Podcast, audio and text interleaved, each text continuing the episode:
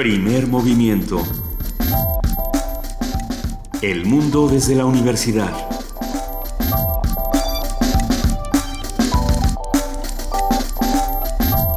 Muy buenos días, son las 7 de la mañana con 5 minutos de este lunes 21 de diciembre. Estamos en Radio UNAM y arrancamos así primer movimiento. Luisa Iglesias. Querido Benito Taibo, muy buenos días, muy buen día a todos los que nos escuchan.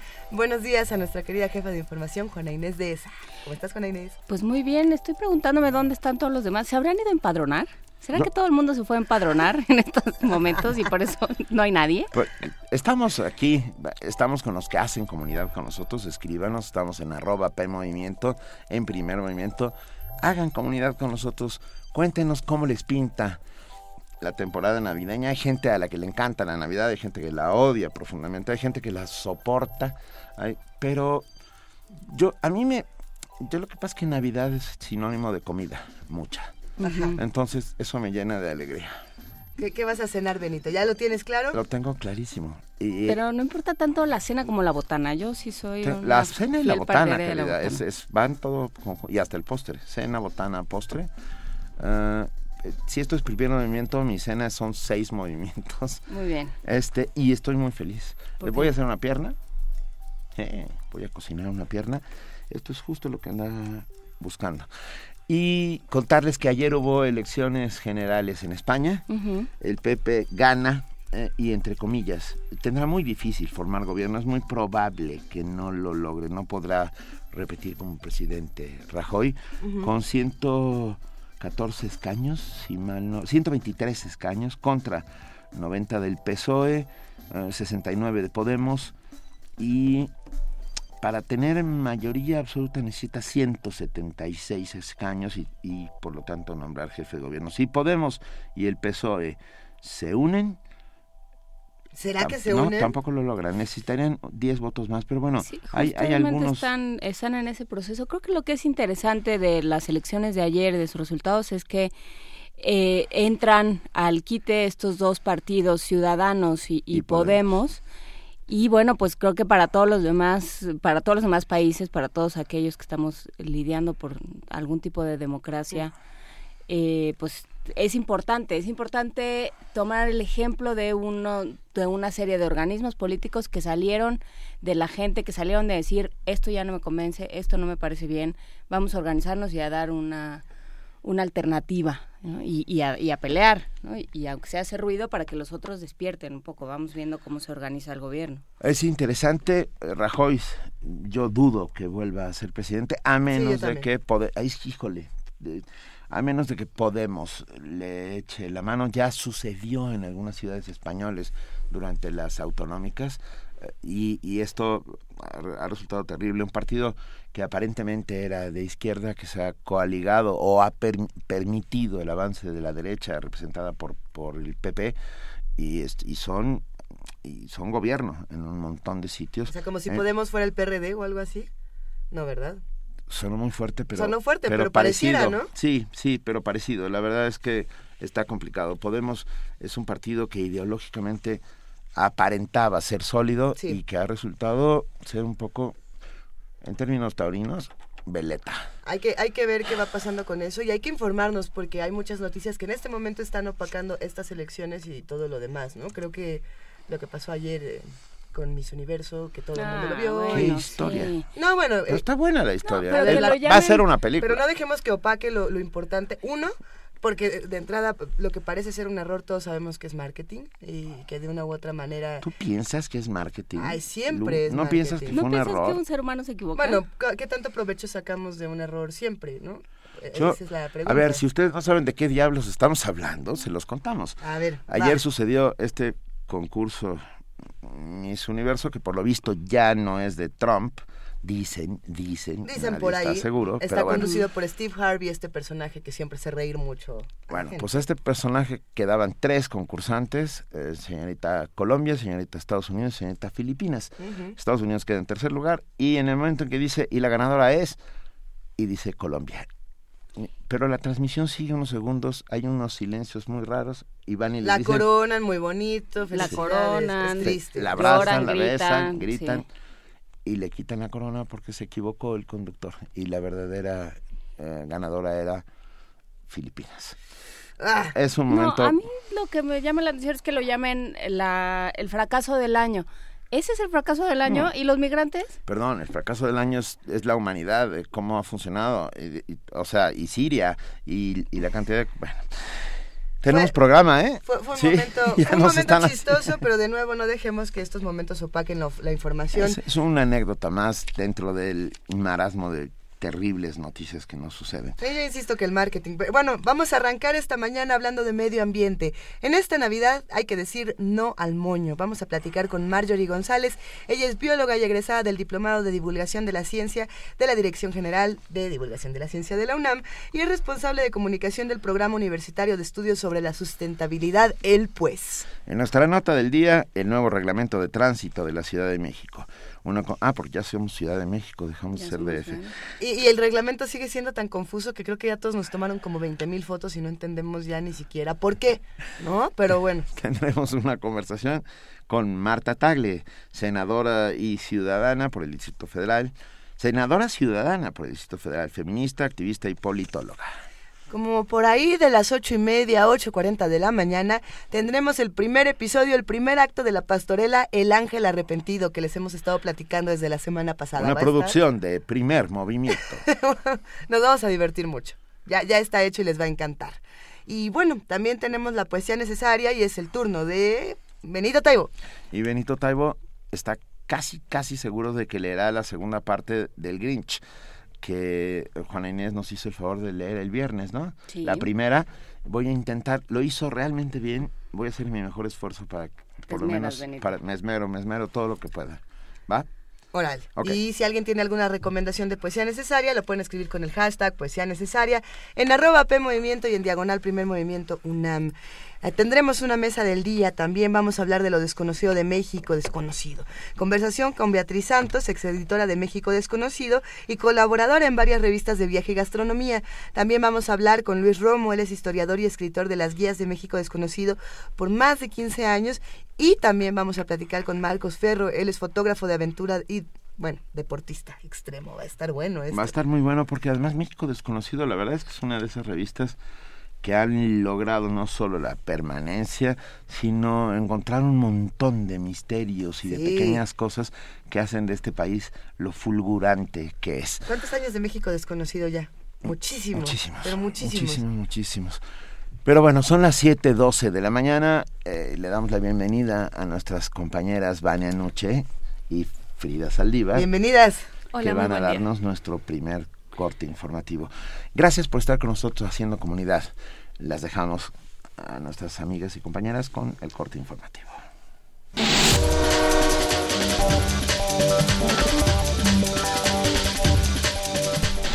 Iniciamos con información nacional.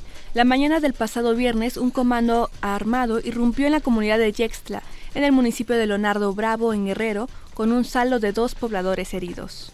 De acuerdo con las autoridades, un grupo de 50 hombres armados atacó a tiros por más de dos horas a los habitantes. Por ello, al lugar fueron desplazados escenas elementos del ejército y de la policía estatal.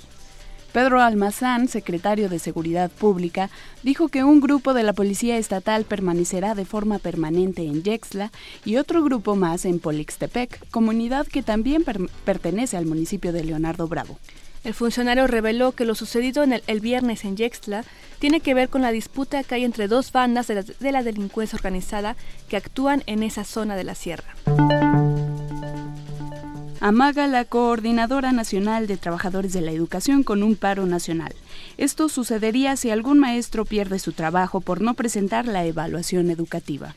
Así lo señaló Juan José Ortega Madrigal, líder de la CENTE en Michoacán, durante un mitin en las inmediaciones de la Secretaría de Gobernación. En el evento, los dirigentes de la disidencia magisterial exigieron al gobierno federal instalar una mesa de negociación para que se retome el pliego nacional de sus demandas y también exigieron la libertad inmediata de maestros y normalistas detenidos. En Sonora, la Procuraduría de Justicia consignó ante un juez a Luis Aristides López Moreno, empleado del exgobernador Guillermo Padres. Esto por el delito de operaciones con recursos de procedencia ilícita. Cabe recordar que hace dos semanas López Moreno fue detenido con más de 3.5 millones de pesos en efectivo que llevaba oculto en una hielera. En información internacional, en España, con una participación del 73.21% y con el 98.88% de los votos escrutados, el Partido Popular triunfó en las elecciones generales celebradas este domingo, pero no logró la mayoría en el Parlamento. De acuerdo con los resultados oficiales, el Partido Popular de, de Mariano Rajoy tendrá 123 escaños, el Partido Socialista Obrero Español contará con 90, Podemos alcanzó 69 escaños, mientras que Ciudadanos logró 40. Para lograr la mayoría absoluta eran necesarios 167 escaños. Habla el jefe del gobierno español, Mariano Rajoy.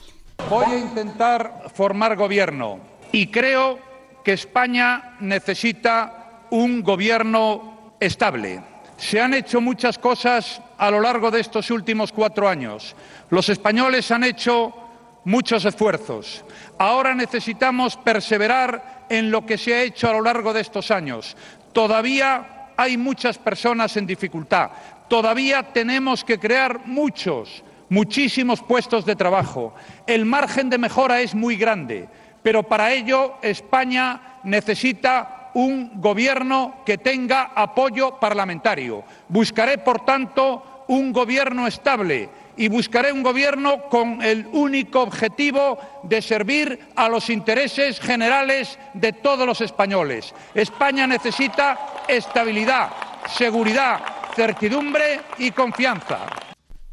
Al reconocer el triunfo del PP, el líder del Partido Socialista Obrero Español, Pedro Sánchez, dijo que el mensaje del pueblo español es el inicio de una nueva etapa. Los españoles también han dicho algo claro con su resultado electoral, y es que se abre una nueva etapa política en España. Se abre una nueva etapa política en España, que tiene que dejar atrás la imposición y que tiene que abrir un proceso y un periodo de diálogo. La democracia es diálogo, debatir y acordar. Y el Partido Socialista Obrero Español está dispuesto a dialogar, a debatir y a acordar para llegar y defender los intereses generales del país. Aprueba el Consejo de Seguridad resolución con modalidades sobre el proceso de paz para Siria. El Consejo de Seguridad de la ONU aprobó este viernes por unanimidad una resolución en la que establece las modalidades y metas que la comunidad internacional, el gobierno y los opositores de Siria deben seguir en el camino para alcanzar la paz.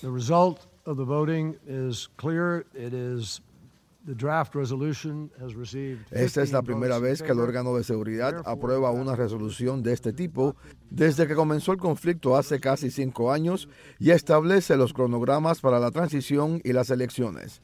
En la reunión participaron varios ministros exteriores de los estados que conforman el Consejo y de otros países que forman parte del Grupo Internacional de Apoyo a Siria.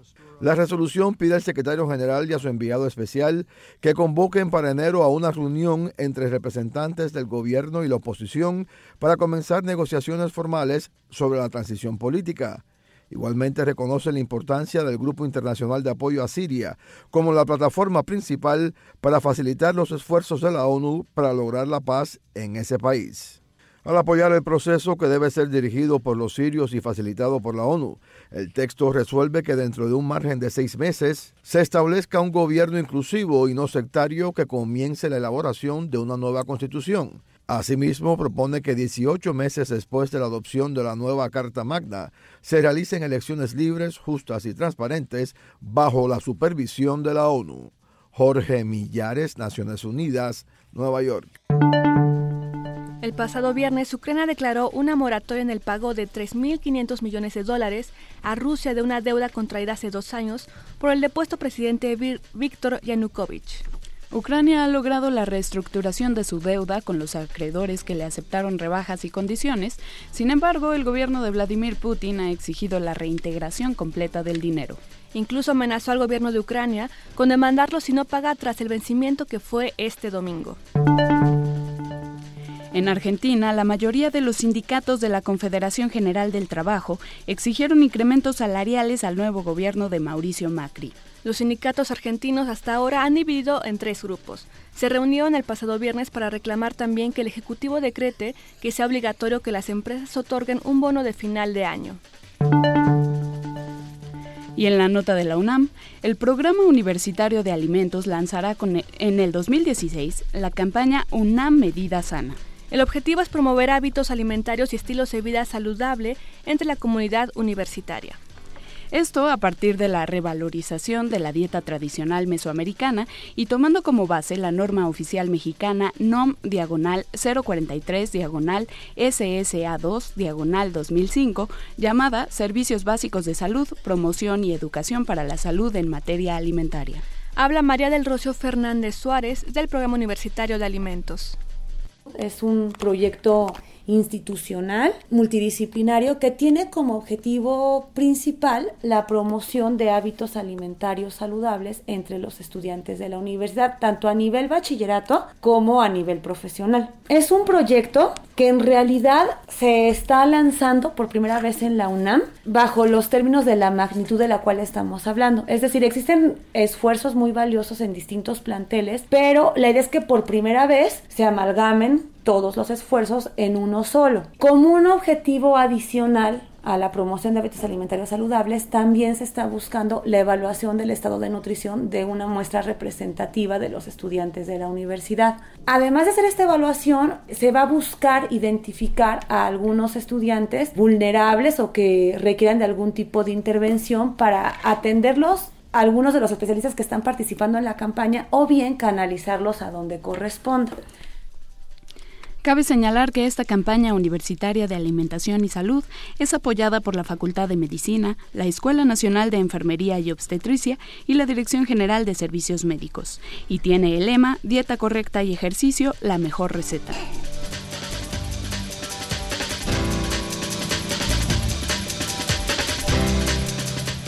Muchísimas gracias a nuestras compañeras Vania Nuche y Frida Saldívar por este corte informativo de las 7 de la mañana. Eso pasa cuando no toman vitamina C. el estornudo incluido, salud. eso y el escorbuto. Muy buen día. Muy buen día a todos. Gracias. Buen día.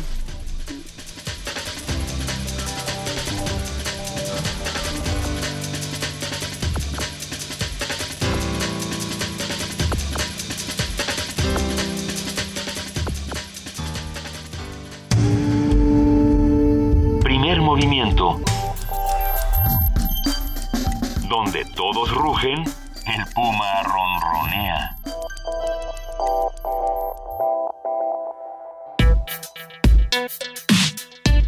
Lunes de Medio Ambiente. En estas fiestas decembrinas, los adornos, regalos y utensilios para los festejos en ocasiones generan grandes cantidades de basura. Por ello es necesario que intentemos tener una Navidad sustentable. En el Distrito Federal, por ejemplo, ya se ha puesto en marcha la campaña Sin moño y sin bolsita, por favor. El objetivo es generar conciencia acerca de la elevada generación de residuos, basura, pues de acuerdo con el inventario de residuos sólidos de la Ciudad de México, a diario se producen 12.816 toneladas de basura solo en la capital del país, que aumentan 30% en esta época del año. Además de aumentar la cantidad de basura, las envolturas, bolsas, paquetes, alimentos y botellas que se consumen durante esta temporada tienen una vida útil muy corta y tardan muchísimos años en degradarse porque provienen de recursos naturales no renovables y su fabricación requiere de una gran cantidad de energía y agua. Para conversar con nosotros sobre las medidas que se pueden tomar para lograr una Navidad sustentable, hoy platicaremos con Marjorie González, bióloga y egresada del Diplomado de Divulgación de la Ciencia de la Dirección General de Divulgación de la Ciencia, responsable de comunicación del PUES, que es el programa universitario de estudios sobre la sustentabilidad, de estrategias, Estrategias. sobre la sustentabilidad. Marjorie, bienvenida. Muchas gracias, este, qué gusto estar con ustedes aquí. Ayer nos desvelamos yendo a ver Star Wars, pero aquí estamos al pie del cañón. Se desvelaron, pero se desvelaron de manera sustentable, ¿verdad? Ah, sí, sí, por supuesto. Todo desvelo Vale sustentable. spoiler. Oye, eh, este, Star los, Wars los deja- Ewoks no salen. ¿No? No. No salen en Star este Wars deja una cantidad de basura cósmica. Sí, es, Ahora es- que lo pienso, Sí, es, hay flotando residuos de naves por todo el universo. Es, tú, tenías razón, es hace rato es la mercadotecnia, ¿no? Este, es una historia linda, bien contada, que nos gusta, pero yo no sé por qué nos ha dado, bueno, sí sé por qué nos ha dado, porque es parte del sistema, porque todas las historias las tenemos que contar a partir de comprar objetos, ¿no? Incluida la historia de la Navidad. Este, mm, una, una cosa que ha ocurrido es que la Navidad tiene una serie de rituales y, de, ceremonias eh, que ahora se han trasladado prácticamente al, consumo, el consumo de alimentos, el consumo de objetos, y parece que dejara de tener sentido si no, si no estamos, si no compramos y le damos a los demás objetos, ya no tiene sentido la Navidad. Fíjate, hasta, hasta la comida, ¿no? Que tú decías, bueno, es que es bien, es, es una época deliciosa porque come uno mucho y rico, pero también hasta en eso hay excesos. Eh, el IMSS reporta que subimos de peso en promedio los mexicanos tres o cinco kilos. Es muchísimo en un mes. O sea, si tú le preguntas a cualquier médico, a cualquier nutriólogo, es una barbaridad subir eso, ¿no? sí. pero, pero, este, al final del día, ¿de, de qué se trata? Por ejemplo, con, con, el, con el tema de los, de los regalos. Este, estamos incrementando, como bien lo decían ustedes, hasta 30% eh, la generación de, de, residuos, de basura, porque además ni siquiera son residuos, ahorita les explico la diferencia, y 35% del gasto energético. Basura es cuando tú no puedes hacer nada con, con las cosas que desechaste, ¿no? O sea, ya no la puedes reciclar, ya no la puedes volver a utilizar. Y buena parte de lo que estamos empleando en la Navidad no tiene ninguna salida vía el reciclaje o la degradación. Son empaques plásticos, muchos de ellos, que no tienen ningún ningún destino. Es decir, por ejemplo, el, famoso papel celofán. Bueno, ni es papel, es plástico. Todos los papeles metalizados que le ponemos a los regalos son plastificados y entonces no tienen en realidad un, proceso de reciclaje. Y de todas formas, aún los plásticos que pueden ser reciclados, como el PET, que es el de las botellitas de agua, este, no, no pueden reciclarse más allá de cuatro o cinco veces. Y al final de su vida útil son elementos que, que van a contaminar durante decenas o cientos de años. Faltan estudios para saber cuánto puede durar en, en, el planeta estas cosas dando vueltas. Claro. Pero este, no tienen, al final del día no son reciclables. Eh, digo, no son biodegradables. El, planeta no los puede asimilar. Y todo esto, Marjorie, tiene que ver con ah, la, visión que tenemos de las cosas. Quiero decir, ah, eh, las envolturas son superfluas al mil por ciento. Es, es un acto de mercadotecnia para, para hacer que el regalo se vea mucho más espectacular de lo que realmente es. De hecho, los propios regalos, este, yo creo que no, o sea, si nos imaginamos las navidades o las festividades de hace 200 años o 300 años, pues no, no creo que se dieran presentes y los presentes seguramente eran muy distintos a los de ahora. Es un, un tema, eh, este asunto de la Navidad alrededor del consumo, muy del siglo pasado, y sobre todo después de la Segunda Guerra Mundial, ¿no? Este, que hay este boom eh, y bueno, el, el, sistema necesita justificarse y socialmente validarse y hay mucha presión, ¿no? Todos sentimos mucha presión por comprar y regalar objetos. Pero al final del día, eh, yo creo que hay que empezar por una reflexión respecto a que estas fechas que en torno a qué son, es el fin de un ciclo, la esperanza del inicio de otro y como, estar en comunión alrededor de, de, ese hecho.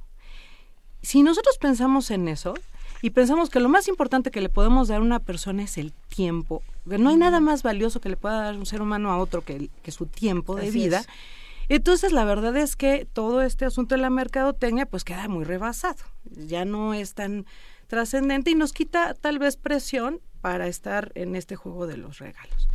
¿Qué podemos regalar? Desde pensar que podemos regalar otro tipo de cosas, ¿no? Un vale por un atardecer, un poema, un cuento, una cosa que hacemos con nuestra imaginación, con nuestro ingenio y que le damos al otro.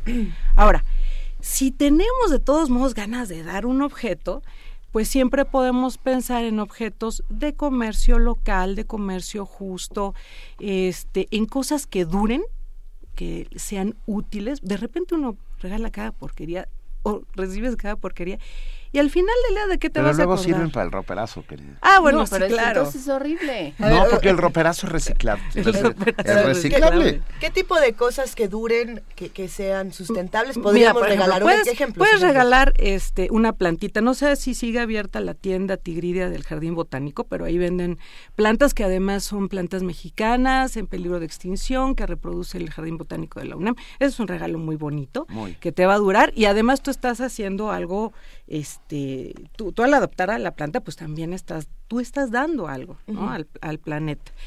¿Qué otras cosas? Mira, yo me puse a revisar el año pasado, me dio la tarea de revisar entre mis amistades en el Facebook quién estaba haciendo cosas. Entonces, ha- ha- hay amigas que están tejiendo, hay cuatas que estaban haciendo pastelillos. Tengo una amiga que su novio es artista y entonces hace cuadros y hace macetas con arreglos muy bonitos de plantas.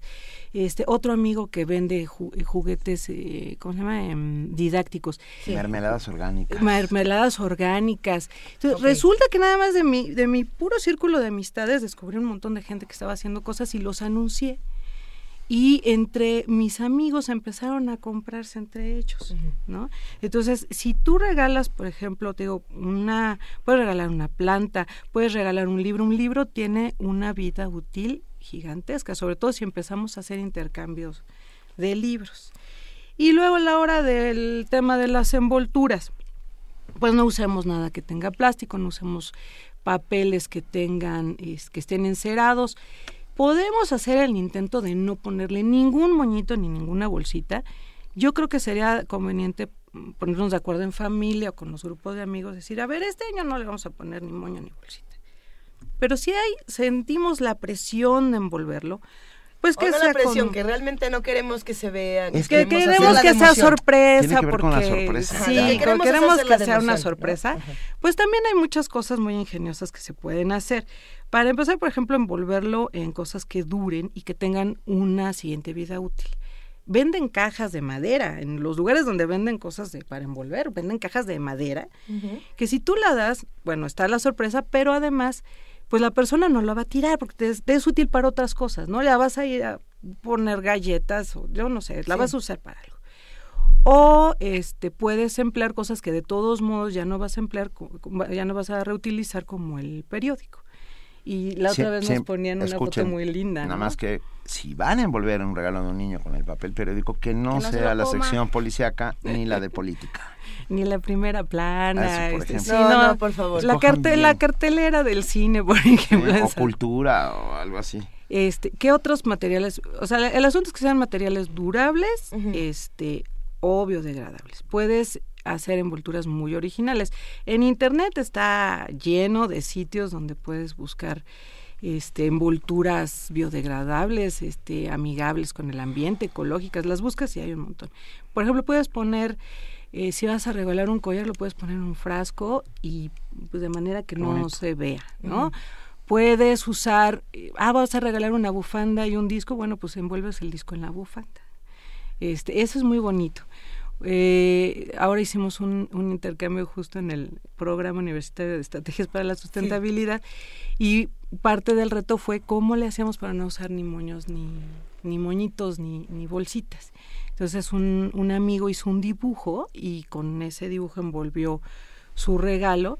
Y bueno pues no te quieres deshacer de ese dibujo estaba lindo no entonces hay un montón de, de, de cosas que uno se, se puede ingeniar. De hecho el, el tema es buscar además materiales eh, por ejemplo están vendiendo con mecate eh, hay mecates muy delgaditos de colores que venden en las mercerías. El papel craft pu- también puede ser, o el papel, este, ¿cómo se llama el de las El de estraza. Puede ser muy elegante. ¿Quieres ponerle un moño? Pues puedes ponerle un adorno, por ejemplo, de hojas de romero o de hojas de albahaca. Se ve muy bonito con ese tipo de papel y después pues empleas esas hojitas un rato para que le den olor a tu cocina y al final es eso es orgánico. Se las echas a la Y sopa. se ve muy bonito, o sea, los echas a la sopa, ¿no? Le echas el, el romero al pollo. Entonces, hay muchas formas de, de hacerlo, pero en el fondo es también reflexionar en torno a de dónde provienen los materiales que estamos usando, para qué sirven y qué duración tienen las cosas que estamos eh, empleando y después qué les va a ocurrir. Eso se llama ciclo de vida. Y no, no sabemos el ciclo de vida de todos los materiales que usamos. Pero obviamente mm, hay algunas pistas, ¿no? El, vidrio, el aluminio, el papel, el cartón son más durables, son...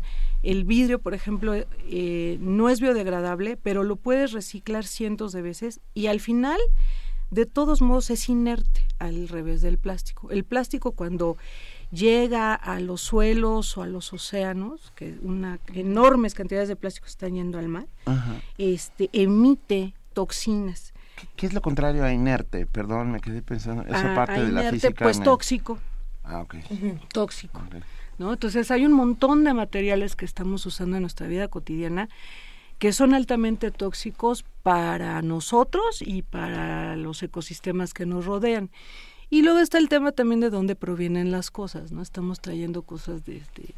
O sea, no es lo mismo regalar un suéter que viene desde China. O sea, importamos basura sí y que va a durar una sola temporada porque está hecha con una con fibras este corrientes que además a los trabajadores chinos no les pagaron de manera justa a comprar un suéter en Chiconcuac de comercio local con fibras que van a durar no eh, o sea es ese es un poco reflexionar no solo en la Navidad sino todo el año respecto a nuestro consumo. Y hay algunos otros detalles por ejemplo eh, los platos ya hay platos, vasos, este, tenedores y todo biodegradable, de fibras de caña de azúcar, de caña de maíz, que, que las podemos comprar. Si nos da mucha, mucha, mucha flojera, o bueno, vamos a tener 50 invitados, pues también ahí está difícil lavar los platos, podemos eh, emplear estos sustitutos al unicel, al PET, a los plásticos. ¿Y no son mucho más caros? Porque muchas veces el, mm. comentario es yo quiero tener una vida sustentable, pero la vida sustentable me sale mucho más cara y no lo puedo hacer. No, yo quisiera envolverlo todo en cajas de madera, pero no tengo dinero y tengo que acabarlo haciendo en el celofán que me va a costar una quinta parte. Eh, Regala libros, no envuelvas y punto. Sí, por ejemplo, ¿no? ¿cómo se hace Sácalo detrás de la espalda. Eh, estos productos biodegradables, ¿dónde podemos conseguirlos de una manera ah, que sea más sencilla, que a lo mejor no sea tan caro? Que, ¿A dónde nos acercamos? en general están en los supermercados, pero este comercial, en la tienda de la UNAM hay todos estos productos, ¿no? Todos, este, platos, vasos, todo lo que necesitas es, biodegradable.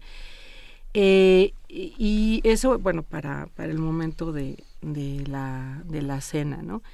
Este, y pues te digo, en general yo creo que puedes elegir, por ejemplo, la, las bolsas. ¿Quieres dar una sorpresa? Pues puedes llegar con las cosas metidas en bolsas del mandado que se puedan reutilizar y es un poco como la catafixia del defenestado y del, del, desaparecido programa de Chabelo, ¿no? Que te enseñaba un vitrolero y a la hora de la hora te daba un gran regalo. Entonces, Yo voy a llevas con un costal. Chabelo rápidamente. Primero inventó un, una palabra, ¿no? Y un juego. Catafixiar, qué maravilla. Y por otro lado, cada vez que sucedía la Feria Internacional del Libro Infantil y Juvenil, Chabelo la anunciaba gratuitamente. O sea, hizo, hizo trabajo, eh, de verdad, hay que, hay que agradecérselo porque era un programa que él pagaba, pues. Ah, no lo sé, yo, yo, sí, no vi el último programa de Chabelo, pero... ¿No? No, no, no, Benito. no bueno estaba en otra cosa. Ya, ya, habrá momento para verlo y seguramente Chabelo apoyaría la vida sustentable y diría que no envolvamos nuestros regalitos. Eh, ok, no los envolvemos, o si los envolvemos, buscamos otra manera de hacerlo. Eh, tenemos también toda una eh, tradición de festejar este asunto. En realidad la envoltura, en realidad todo esto es porque queremos eh, apantallar y queremos sorprender y queremos sentir que realmente esto es algo especial, ¿no? Entrecomilladísimo. Eh, la cena es otro asunto, la fiesta después es otro asunto, todos los que salen con los cohetes, los, cohetes, los, los que avientan las platos por la ventana porque es parte de una tradición, los que, o sea, ¿qué, pasa con todas estas tradiciones? ¿Realmente nos estamos acercando o lo hacemos porque no importa gastar y queremos vernos muy especiales? ¿O, cómo le damos la vuelta a esos conceptos? Yo creo que, eh, eh, insisto, se ha, se ha ido convirtiendo la fiesta en la fiesta del consumo, porque es una necesidad del del, sistema. Pero no es nuestra necesidad. Y yo creo que en el fondo eso es lo que, lo que nosotros tenemos que insistirnos, quitarnos la presión e insistirle a nuestros conocidos, a nuestra familia. E ir cambiando las dinámicas, porque además de esto puede salir muy bonitas tradiciones, ¿no? Por ejemplo, si, si uno de los regalos en la, en la Nochebuena este, es que alguien, e, e, son los regalos intercambiados de, de tú vas a declamar, tú vas a cantar, tú vas a bailar, tú vas a hacer un postre especial y vas cambiando esta dinámica. Este, había una campaña muy bonita de la Procuraduría del Consumidor, de regalo afecto, no lo compre. Era una campaña maravillosa. Pues nos acordamos. Eh, nos acordamos, igual que la de este ponga la basura en su lugar. Este, y yo creo que ese, ese tipo de campañas se, se habrían, eh, las tendríamos que, que retomar. Yo creo que sí hay muchas alternativas ahora. Hay mercados alternativos donde se venden productos orgánicos, productos locales.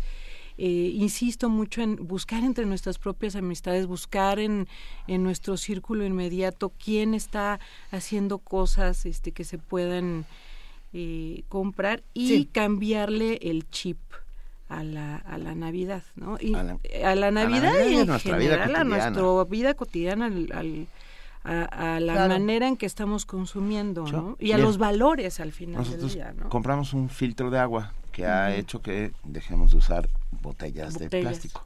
Y ha sido, y, no solo eso, hemos gastado menos gas. O sea, cuando te das cuenta, el círculo virtuoso se va haciendo mucho más grande.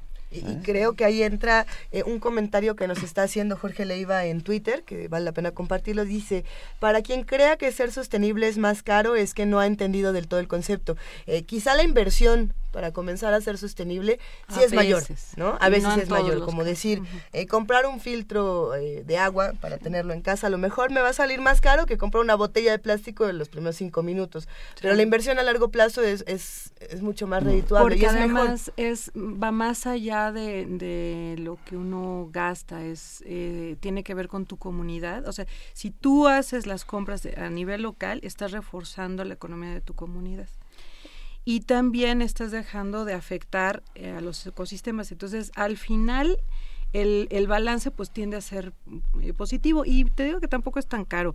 Por ejemplo, los platos, todas estas cosas son tres, cuatro pesos más. Nosotros lo tenemos muy estudiado porque tuvimos que hacer para el para la, la UNAM tiene un sistema de compras verdes y tuvimos que estar estudiando los precios de todas estas cosas. En nuestra en la página de Copuma es www.copuma.unam.mx tenemos un catálogo de, de un montón de productos que son de bajo impacto.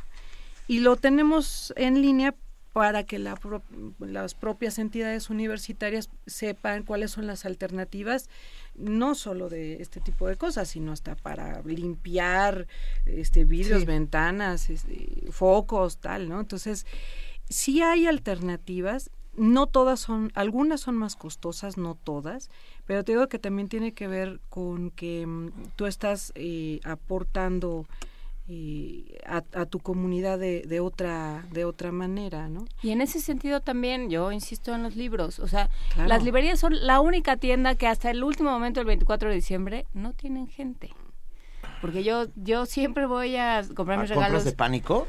No son de pánico, son muy planeadas. por favor, porque Yo, yo ahora sí he visto mucha gente en las librerías, afortunadamente. ¿eh? Pues a mí siempre me, ha ido muy bien, 23, 24 de diciembre. Todo empezó un año que me tocó hacer guardia en el Fondo de Cultura y era lo único que, estaba abierto. Eh, no, pero por ejemplo los libros del fondo que están subsidiados, que ya de alguna manera ya pagamos, pues este resultan dentro de todo pues más baratos que, ah, que otros libros. Y ese sí es comercio local, sobre todo si buscas autores mexicanos, editoriales mexicanas. ¿Puedo hacer un comercial? Libros con base de carbono o libros digitales, cualquiera de los dos. Déjenme hacer un comercial. Adelante. Rápido. Mañana 22 Ah, la Brigada para Leer en Libertad abre su bazar navideño ah, con libros de 20, 30, 40 pesos, montones de libros. En la calle de Cozumel, esquina con Durango, entrando por Durango, a partir de las 11 de la mañana, van a encontrar montones, montones de libros baratísimos. Eh, para leer en libertad, Durango y Cozumel, la entrada por Durango, compren libros, compren libros además, eh, buenos libros y muy baratos, Juan Inés, muy baratos lograron abrir montones de bodegas de editoriales todos esos libros estaban destinados a la a picarse a picarse que eso es eso es eso es una esa historia es dramática bueno han sido rescatados por el espíritu de la Navidad y están puestos ahí para que ustedes vayan y los compren. Haga patria, rescate un libro. Exacto. Sí, es, eh, yo esta, esta Navidad puros libros y música, es lo que voy a regalar. Y te digo que la, la, el, el año pasado me puse a repasar entre mis amistades. Este, y, la otra son los artesanos, ¿no? Este, y no les regatemos. Porque uno no va a regatear en el supermercado, porque le regateamos a los artesanos? Eh, hace, hacen maravillas los artesanos mexicanos este, ¿Y sabes qué otro lugar está vacío en, en, estas fechas? El mercado de... Eh, el que está en el centro, que es de puras artesanías. Ah, la, ciudadela. Ah, la, ciudadela. está vacía. Y tienen maravillas de cerámica, de tejidos, de cosas de popotillo, durables, útiles, hermosas. Está vacío. Ese es un lugar donde puedes encontrar cosas bellísimas, útiles, a muy buen precio. Y bueno, en México además hay muchos lugares. Si te vas a ir de vacaciones a Oaxaca, a Michoacán, a casi cualquier lugar de la República donde llegues, puedes encontrar artesanías maravillosas que puedes eh, regalar y, y, además que le va a gustar a quien a quien se lo des le va a gustar porque son cosas lindísimas no si tuviéramos que resumir esta conversación en, en algunos tips claros para esta navidad serían por ejemplo no no no envolver y, no envolver consumo local este regale afecto no lo compre pero no sea tacaño, nos dicen por aquí. No, pues no, no. Pero en el afecto. En el afecto, en el afecto es el chiste. ahí, no hay que ser tacaños. Pues, te, te, digo, no hay nada más valioso que le puedas dar a una persona que tu tiempo, ¿no? Y, entonces, compártelo a manos llenas este y seguramente uno se va a ir eh, las navidades que más recuerdes son las cosas que hicieron dijeron los demás experiencias que tuviste con las personas casi nadie se acuerda de los regalos excepto algún juguete muy maravilloso de niño. Eh, y eso a los niños regálenle juguetes con los que puedan jugar no cosas que tienen allí este que, juegan solas, ¿no? Con pilas, sí, y además algo, perdón, pero el comentario es todos esos juguetes que regalas que tienen pilas y los entregas sin pilas o hay que cargarlos durante dos horas. Y ya es una tragedia porque ya, eh, la muñeca ya no hace pipí. Sí, no, regalen cosas con las que los niños puedan jugar. Nada sustituye una padrísima pelota o una linda bicicleta. Este, las pilas no, no, no son el juego, ¿no? Es el, lo importante es el juego. Decía, y, no el y partiendo de esa dinámica, Marjorie, ¿cuál ha sido el regalo que más ha significado para ti de todas estas navidades? De todas estas navidades, pues, pues poder estar con mi familia. Sí, siempre eso es lo más, lo más importante. ¿Podemos ir con tu familia, Marjorie? Sí, nos llevas, por favor, Marjorie. Sí, ¿no? nada como estar con la familia y viajar, ¿no? Siempre es, eh, es el único momento en el que uno puede viajar porque es cuando coincide tener tiempo y tener lana. aprovechamos. Aprovechemos. Entonces, era no no tirar residuos, no, no excesiva no, eh, estar con nuestra familia, dar afecto, no, no comprar regalos, alguna otra recomendación. No cohetes, por favor. No, usar cohetes. No este, quemar, eh, no quemar nada, ¿no? Queman llantas. no quemar llantas, no quemar, sí, no quemar leña. No, no, no eh, si además están prohibidas la cualquier tipo de fogatas en el distrito, el distrito federal está prohibido. ¿eh? Incluso las chimeneas? Este sí. Sí, porque nuestros índices de contaminación son muy altos, entonces no, no se vale hacer fogatas. Más la inversión térmica, que en estas épocas se pone... Más el tráfico, este, sí, no contribuyamos a, también eso, si puede evitarse una salida al, al, tráfico, o sea, si puede evitar eh, volverse uno con esa mermelada cósmica que es, que es el tráfico de la ciudad de, la Ciudad de México. También ayude, ¿no? Efectivamente, ¿no? Y, y también, pues, en, en al, pensando en la comida, pues está bien que probemos de todo, pero no hay que excedernos, hay que cuidar la salud y sobre todo no hagamos comida de más porque también ese es otro tema gravísimo, ¿no? El desperdicio de alimentos este es, es, muy grave, entonces... Y que llegue febrero y sigas comiendo romeritos como pasa en mi casa. ha pasado también, sí, sí, sí, creo que todos... Sí, el, el recalentado puede ser muy sustentable, pero puede ser insostenible. sí, que ya no, ya no se sostiene uno. a ver, comidas preferidas de Navidad. ¿Cuál es tu comida preferida de Navidad? Así, que, que Ay, el sueñes. bacalao. Porque El bacalao. además nunca lo he El bacalao podido sustentable. cocinar, o sea, me, me parece una cosa muy difícil No de es muy cocinar. difícil, querida. Noso- no, No, es nada difícil. que hay que es laborioso. eso. No, a ver, pero no es difícil. No, pero no a Ah, todo el bueno, mundo le sale difícil bien, no, pero- Es la- no. a nosotros sí. No, de repente sabe a cartón, sí, Ajá. necesita cierto nivel de. Conozco de el- maestría, el sazón de- cartonero, sí, es, Del este, bacalao mm. cartonero no es rico, pero pero un buen bacalao, híjole, se agradece un buen bacalao. Sí, Sí. puedes este Si usted tiene ese don, compártalo, por ejemplo. comparta toppers. recetas. Yo, Toppers de Topper. biodegradables. yo la pierna. Una piernita. Es que sí, yo lo mío, lo mío, yo vengo de una cultura del cerdo, o sea, el cerdo es sustentable completamente. Es completamente El otro día vi, sustentable. por, sí, vi que, que las lechugas causan más efecto invernadero que, ¿Que las- los que cochinitos? los cochinitos. Pues en una de esas sí hay que hay que ver la huella de carbono de los cochinitos contra las lechugas. Habría que ver to- to- todo, lo que... Exacto, desde dónde vienen los procesos. Yo, yo, mi huella de carbono debe ser, se va a ver dentro de 500 años. Va- vamos bien, vamos analizando estas huellas y lo primero para irle bajando a nuestra propia huella, nuestra huella de carbono, nuestra huella hídrica, todo, todos estos desechos que nosotros vamos dejando, toda esta energía que consumimos, vamos midiéndola, estamos en un buen momento para hacerlo. Marjorie González, bióloga y egresada del Diplomado de Divulgación de la Ciencia de la DGDC y responsable de comunicación del PUES, ha sido un placer como siempre platicar contigo. Gracias por venir Igual, además en tus muchísimas gracias vacaciones. por- Te abrazamos. Felices fiestas, querida. Felices fiestas y muchísimas gracias por Aquí la por la invitación. te damos afecto y cariño. Eso siempre se siente. Venga. Muchas gracias. Y nos... No, no, no nos vamos. Estamos en ese bonito trámite de... ah, de, ¿De ya, qué? ya le De dijimos que sí nos que- muchas Muchísimas gracias, Marjorie. Hasta luego. No, ¿Nos vamos a una pausa? No, ahorita estamos aquí. Primer movimiento. Donde la raza habla.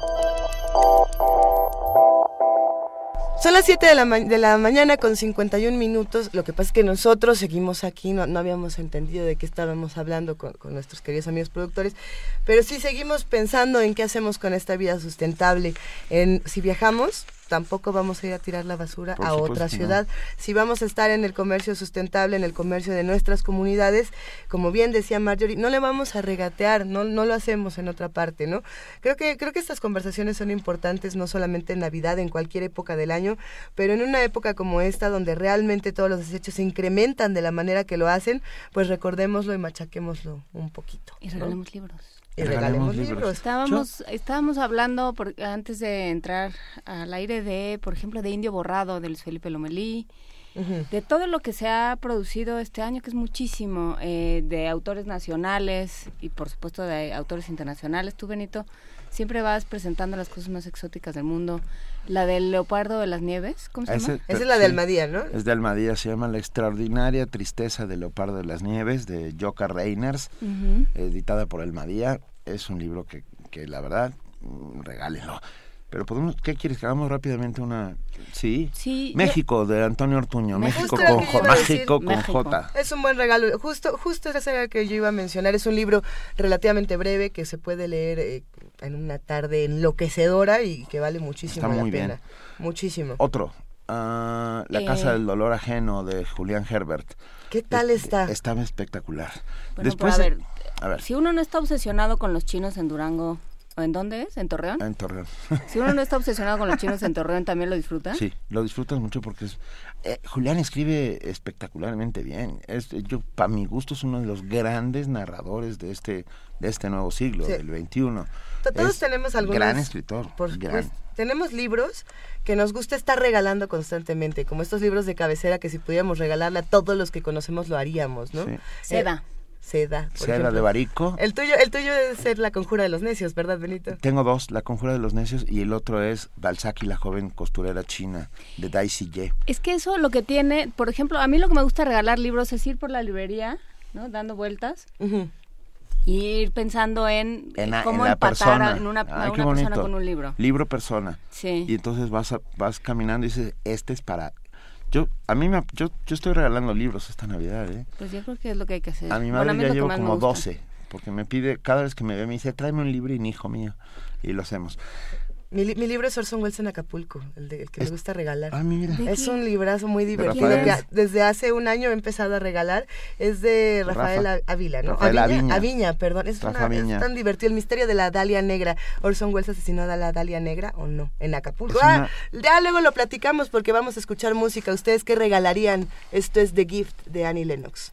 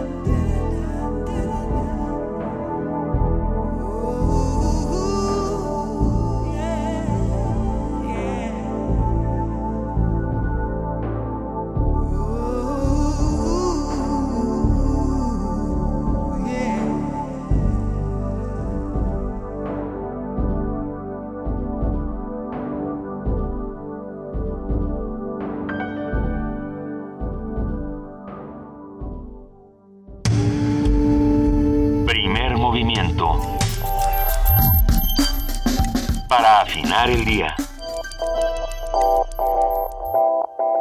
Ya llegué, ma. Hijo, ¿cómo te fue en el MUAC? Bien, siempre te deja algo. Oye, y... ¿Qué pasó, ma? ¿Qué pasó? Es que tienes, tienes el ojo cuadrado. Ay, ma, nada te parece. Nadie sale como entró. Museo Universitario Arte Contemporáneo. MUAC. Te dejará con el ojo cuadrado. UNAM. Urge renovar tu credencial para votar si no tiene un 18 atrás. Se acaba el tiempo. La mía no tiene un 18. ¡Ni la mía! ¡Apúrese a renovarla! Pierde su vigencia el próximo primero de enero. Vayan a cualquier módulo del INE o hagan una cita. ¿La tuya sí tiene un 18? No, la mía no tiene números atrás. Enfrente tiene el año en que vence y sigue vigente. ¡A renovar las nuestras! Instituto Nacional Electoral, INE. RTC y Conaculta te invitan a conocer Wikiméxico, un sitio con una amplia oferta de divulgación cultural que actualmente cuenta con más de 3.000 artículos sobre historia, arte, cultura, ciencia, tecnología y medio ambiente. Una plataforma que puedes consultar de forma gratuita. Encontrarás datos curiosos, un recetario, un cancionero y más de 84.000 documentos que comprenden desde la historia más antigua de nuestro país hasta la actualidad. Más información en www.wikimexico.com. Ciencia Nueva, Doctorados UNAM. ¿Tuviste el grado de doctor en la UNAM desde febrero de 2011?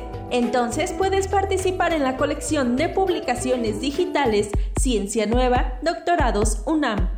Entérate en www.ciencianueva.unam.mx. Contribuye a la difusión del nuevo conocimiento. Saber en grado primordial. Ciencia Nueva, Doctorados UNAM. Movimiento. Información azul y oro. Estamos en arroba P Movimiento, en diagonal Primer Movimiento UNAM y en el teléfono 5536-4339. Eh, díganos qué les ha parecido todo lo que hemos discutido aquí. Ustedes qué van a regalar en Navidad, qué van a hacer, van a salir de vacaciones. Platíquenos, escríbanos Sí, para ver quién nos está oyendo. También se organiza el tráfico de propóleo, como se organiza en esta. Así, cuéntenos cosas. El tráfico de propóleo. Yo ya estoy viendo. Disfruta- muy- disfrutamos muy de un buen propóleo esta mañana. Y nos vamos a nuestro corte informativo con nuestra compañera Elizabeth Rojas. Bienvenida, Elizabeth. Hola Luisa, Juana Inés, buenos días, buenos días a todos. Buenos días.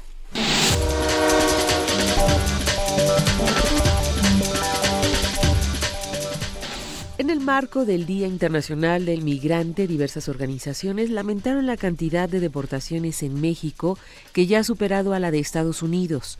En un posicionamiento, los representantes de Organizaciones Unidas en la campaña Acción Migrante señalaron que resulta vergonzoso convertirnos en una nación deportadora sepultando la tradición humanitaria de nuestro país.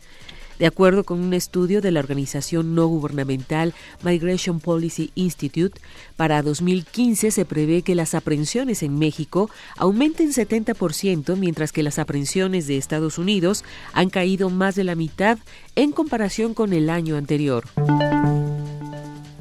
En el ciclo escolar 2015-2016, la Secretaría de Educación Pública instalará más de 11.000 bebederos. A través de un comunicado, la SEP precisó que para ello aplicará 1.034 millones de pesos. Juan Buenotorio presentó su renuncia al Partido Acción Nacional, esto tras 22 años de militancia. En conferencia de prensa en la ciudad de Jalapa, Buenotorio dijo que su dimisión al PAN se debe al pragmatismo con que el instituto político resuelve los procesos internos de selección de candidatos. El político anunció sus intenciones de registrarse para la contienda electoral de 2016 como candidato independiente a la gubernatura de Veracruz.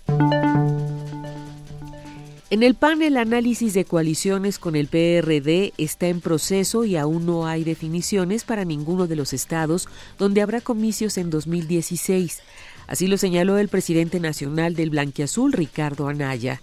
Al participar en la toma de protesta de la nueva dirigencia del PAN en Puebla, Anaya dijo que las negociaciones están abiertas y negó que su partido haya puesto sobre la mesa una lista de entidades en las que busca encabezar la coalición. La Procuraduría Capitalina informó que 10 personas fueron consignadas por el robo a departamentos de un edificio en la colonia Condesa el pasado 16 de diciembre. Indicó que los presuntos responsables son acusados por los delitos de despojo en grado de tentativa y robo agravado calificado en pandilla. Las 10 personas acusadas fueron ingresadas al reclusorio norte y al Santa Marta. Se trata de nueve hombres y una mujer que participaron en el asalto a habitantes de un edificio en la Condesa. En información internacional, ayer concluyeron, sin un acuerdo concreto, las negociaciones de paz para Yemen. Esto tras, tres, tras seis días de reuniones en Suiza. Los representantes de los rebeldes hutíes y el gobierno de Yemen no se pusieron de acuerdo para terminar con la violencia pese a un acuerdo de cese del fuego. Ambas partes solo acordaron retomar los diálogos a partir del 14 de enero en un lugar por definir. Cabe señalar que las fuerzas leales al gobierno yemení lanzaron una ofensiva para retomar la costa del país. Los choques entre el gobierno yemení y las fuerzas rebeldes dejaron al menos 68 muertos en el norte, cerca de la localidad Harad y de la frontera saudí. Ban Ki-moon señala que el 2015 será recordado como el año de las tragedias migratorias. El secretario general de Naciones Unidas declaró que el 2015 será recordado como el año del sufrimiento humano y de las tragedias migratorias. Según Ban Ki-moon, en los últimos 12 meses, más de 5.000 hombres, mujeres y niños murieron en busca de un refugio y una vida mejor en otro país. En su mensaje para el Día Internacional de los Migrantes, que se celebra cada 18 de diciembre, el titular de la ONU también rindió homenaje a las decenas de miles de refugiados explotados y abusados por los traficantes de personas. Pero a pesar de estas circunstancias, el secretario general también calificó el año como uno en el que la comunidad global destacó la importancia de la contribución para el desarrollo sostenible. Con la adopción de la Agenda 2030, los líderes mundiales se comprometieron a proteger los derechos de los trabajadores migrantes, combatir el crimen transnacional y las redes de tráfico humano. Ban aseguró que esos esfuerzos son urgentes e instó a crear un nuevo pacto global sobre la movilidad humana basado en una mejor cooperación entre los países de origen, de tránsito y destino. Para marcar el Día Internacional de los Migrantes, la Organización Internacional para las Migraciones ha invitado a todo el mundo a participar en la primera vigilia global este viernes. La OIM sugiere que las personas enciendan una vela en memoria de los migrantes que perdieron sus vidas este año. Carlota Fluxa, Naciones Unidas, Nueva York. Por lo menos 18 personas murieron tras naufragar su embarcación en el mar Egeo. Otras 14 personas de nacionalidad siria, iraquí y pakistaní fueron rescatadas. De acuerdo con medios locales, la embarcación salió la noche del viernes desde la localidad turca de Bodrum con destino a la isla griega de Kalimnos. En Somalia, un tiroteo y un ataque con coche bomba en la capital del país dejó al menos nueve muertos. Fuentes gubernamentales señalaron que el ataque iba dirigido contra el gobernador de la región central de Galgadud, Hussein Ali Weheli Sirfo, quien resultó herido. Las autoridades sospechan que el atentado es responsabilidad de la milicia radical Al-Shabaab, pues sus ataques contra objetivos gubernamentales y diplomáticos son frecuentes en Mogadiscio. Cabe recordar que en el 2012 la milicia islamista anunció su adhesión formal a Al Qaeda y su lucha por instaurar un Estado Islámico de corte wahhabí en Somalia.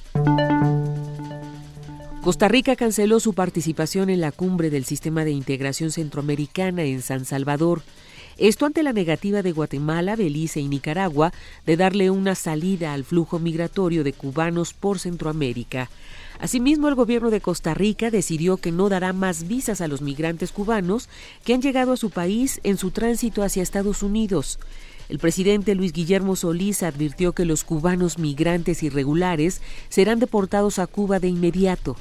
La región vive tensión por los miles de cubanos que se encuentran en la frontera de Costa Rica con Nicaragua, cuyo gobierno se ha negado a permitir el paso de los migrantes bajo el argumento de que no se prestaría a legitimar políticas migratorias que califica como ilegales.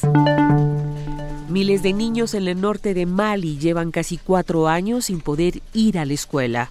A pesar de la urgente necesidad de asistencia en las regiones afectadas por el conflicto en el norte de Mali, el Fondo de Naciones Unidas para la Infancia, UNICEF, está teniendo muchas dificultades para atender a la población vulnerable debido a límites al acceso y a la escasez de fondos. En ese contexto hizo un llamamiento este viernes a la comunidad internacional para que intervenga lo antes posible para ayudar a más de 380.000 niños que siguen sin poder ir a la escuela. Según UNICEF, muchos de estos niños de entre 7 y 15 años llevan casi cuatro años sin ir a la escuela, desde que empeoró la situación de seguridad en esa parte del país africano.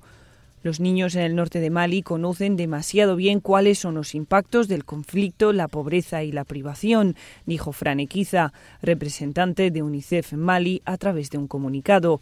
La educación es su mejor esperanza para el futuro, añadió. La violencia también ha provocado una grave escasez de maestros. Casi 600 han huido de las zonas conflictivas o han dejado de acudir al trabajo por miedo a la inseguridad. Sin embargo, UNICEF afronta numerosos obstáculos en sus esfuerzos. Además de los límites de acceso físico, ha recaudado menos de un tercio de los 37 millones de dólares que necesita para sus iniciativas de educación, protección, salud, nutrición e higiene. Carlota Fluxá, Naciones Unidas, Nueva York.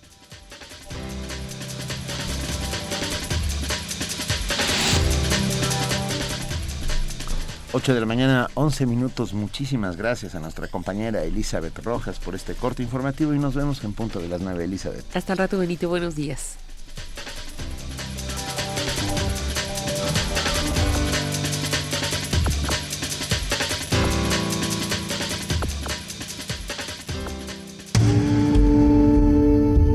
Movimiento. Donde todos rugen, el puma ronronea.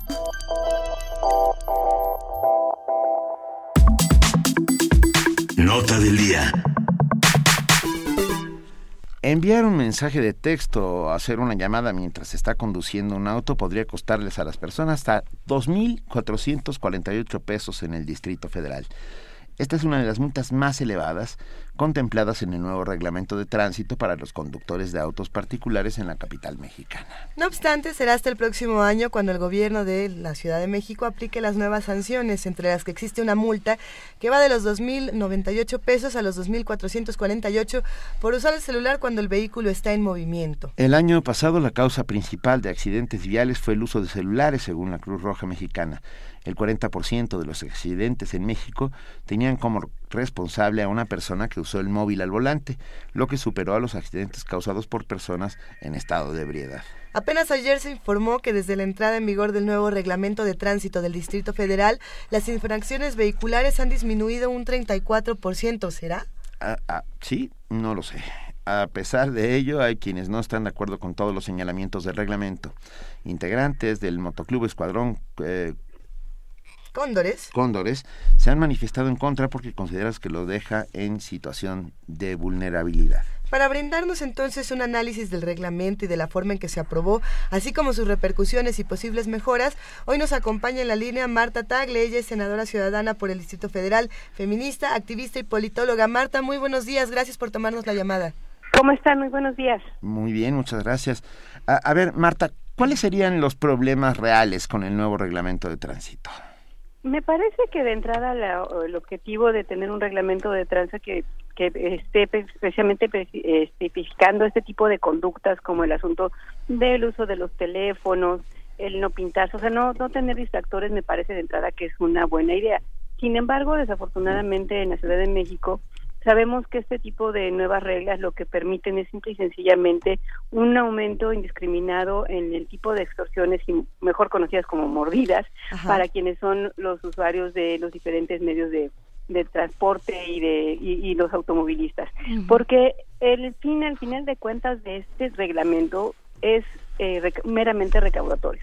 Sabemos por muchos testimonios de, de los propios policías que les ponen a ellos eh, ciertas cuotas para al día llevar eh, cierta cantidad de multas, por ejemplo, a los que traen grúas, les establecen una cantidad de, de coches levantados, este, en fin, en- tienen muchos eh, métodos y medios de extorsión que al final de cuentas lo único que están buscando es ingresar más recursos a las arcas de, de la Tesorería del Distrito Federal y no tampoco está muy claro en qué se van a utilizar estos recursos, porque me parece que si estos recursos fueran claramente dirigidos a mejorar la vialidad, a que no haya baches, a que haya mejores señalizaciones, a que haya una capacitación permanente de los policías, pero no, simple y sencillamente se va a recaudar muchísimo más dinero eh, a costa de quienes son en este caso los automovilistas, sin que estemos trabajando por otra parte en algo que es muy importante trabajar, que es eh, la cultura vial, que es muy importante que tanto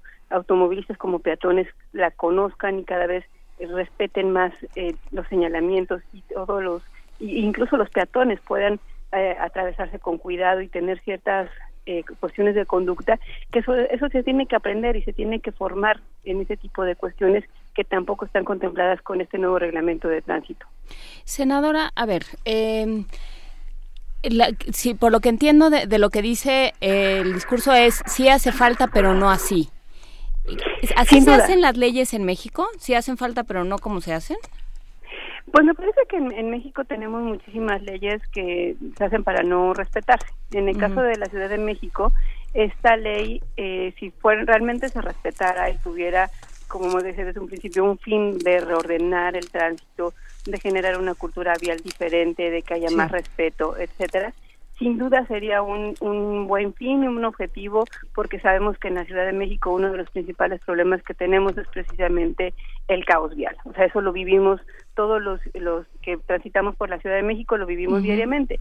Pero desafortunadamente el, el problema de un reglamento de esta naturaleza es que no se ha trabajado con las policías o que incluso las policías se ven obligadas a extorsionar y morder a los a los automovilistas y más bien tendrá como fin ver cómo este realmente sigue sacando recursos de los automovilistas y al, y al final de cuentas no les importa que disminuyan los accidentes de tránsito, no les impu- no les importa que haya una cultura vial, de que aprendas a respetar a los otros, de que manejemos de manera diferente, de que no tengas distractores en el en el vehículo que te conduzcan a, a generar un, un accidente.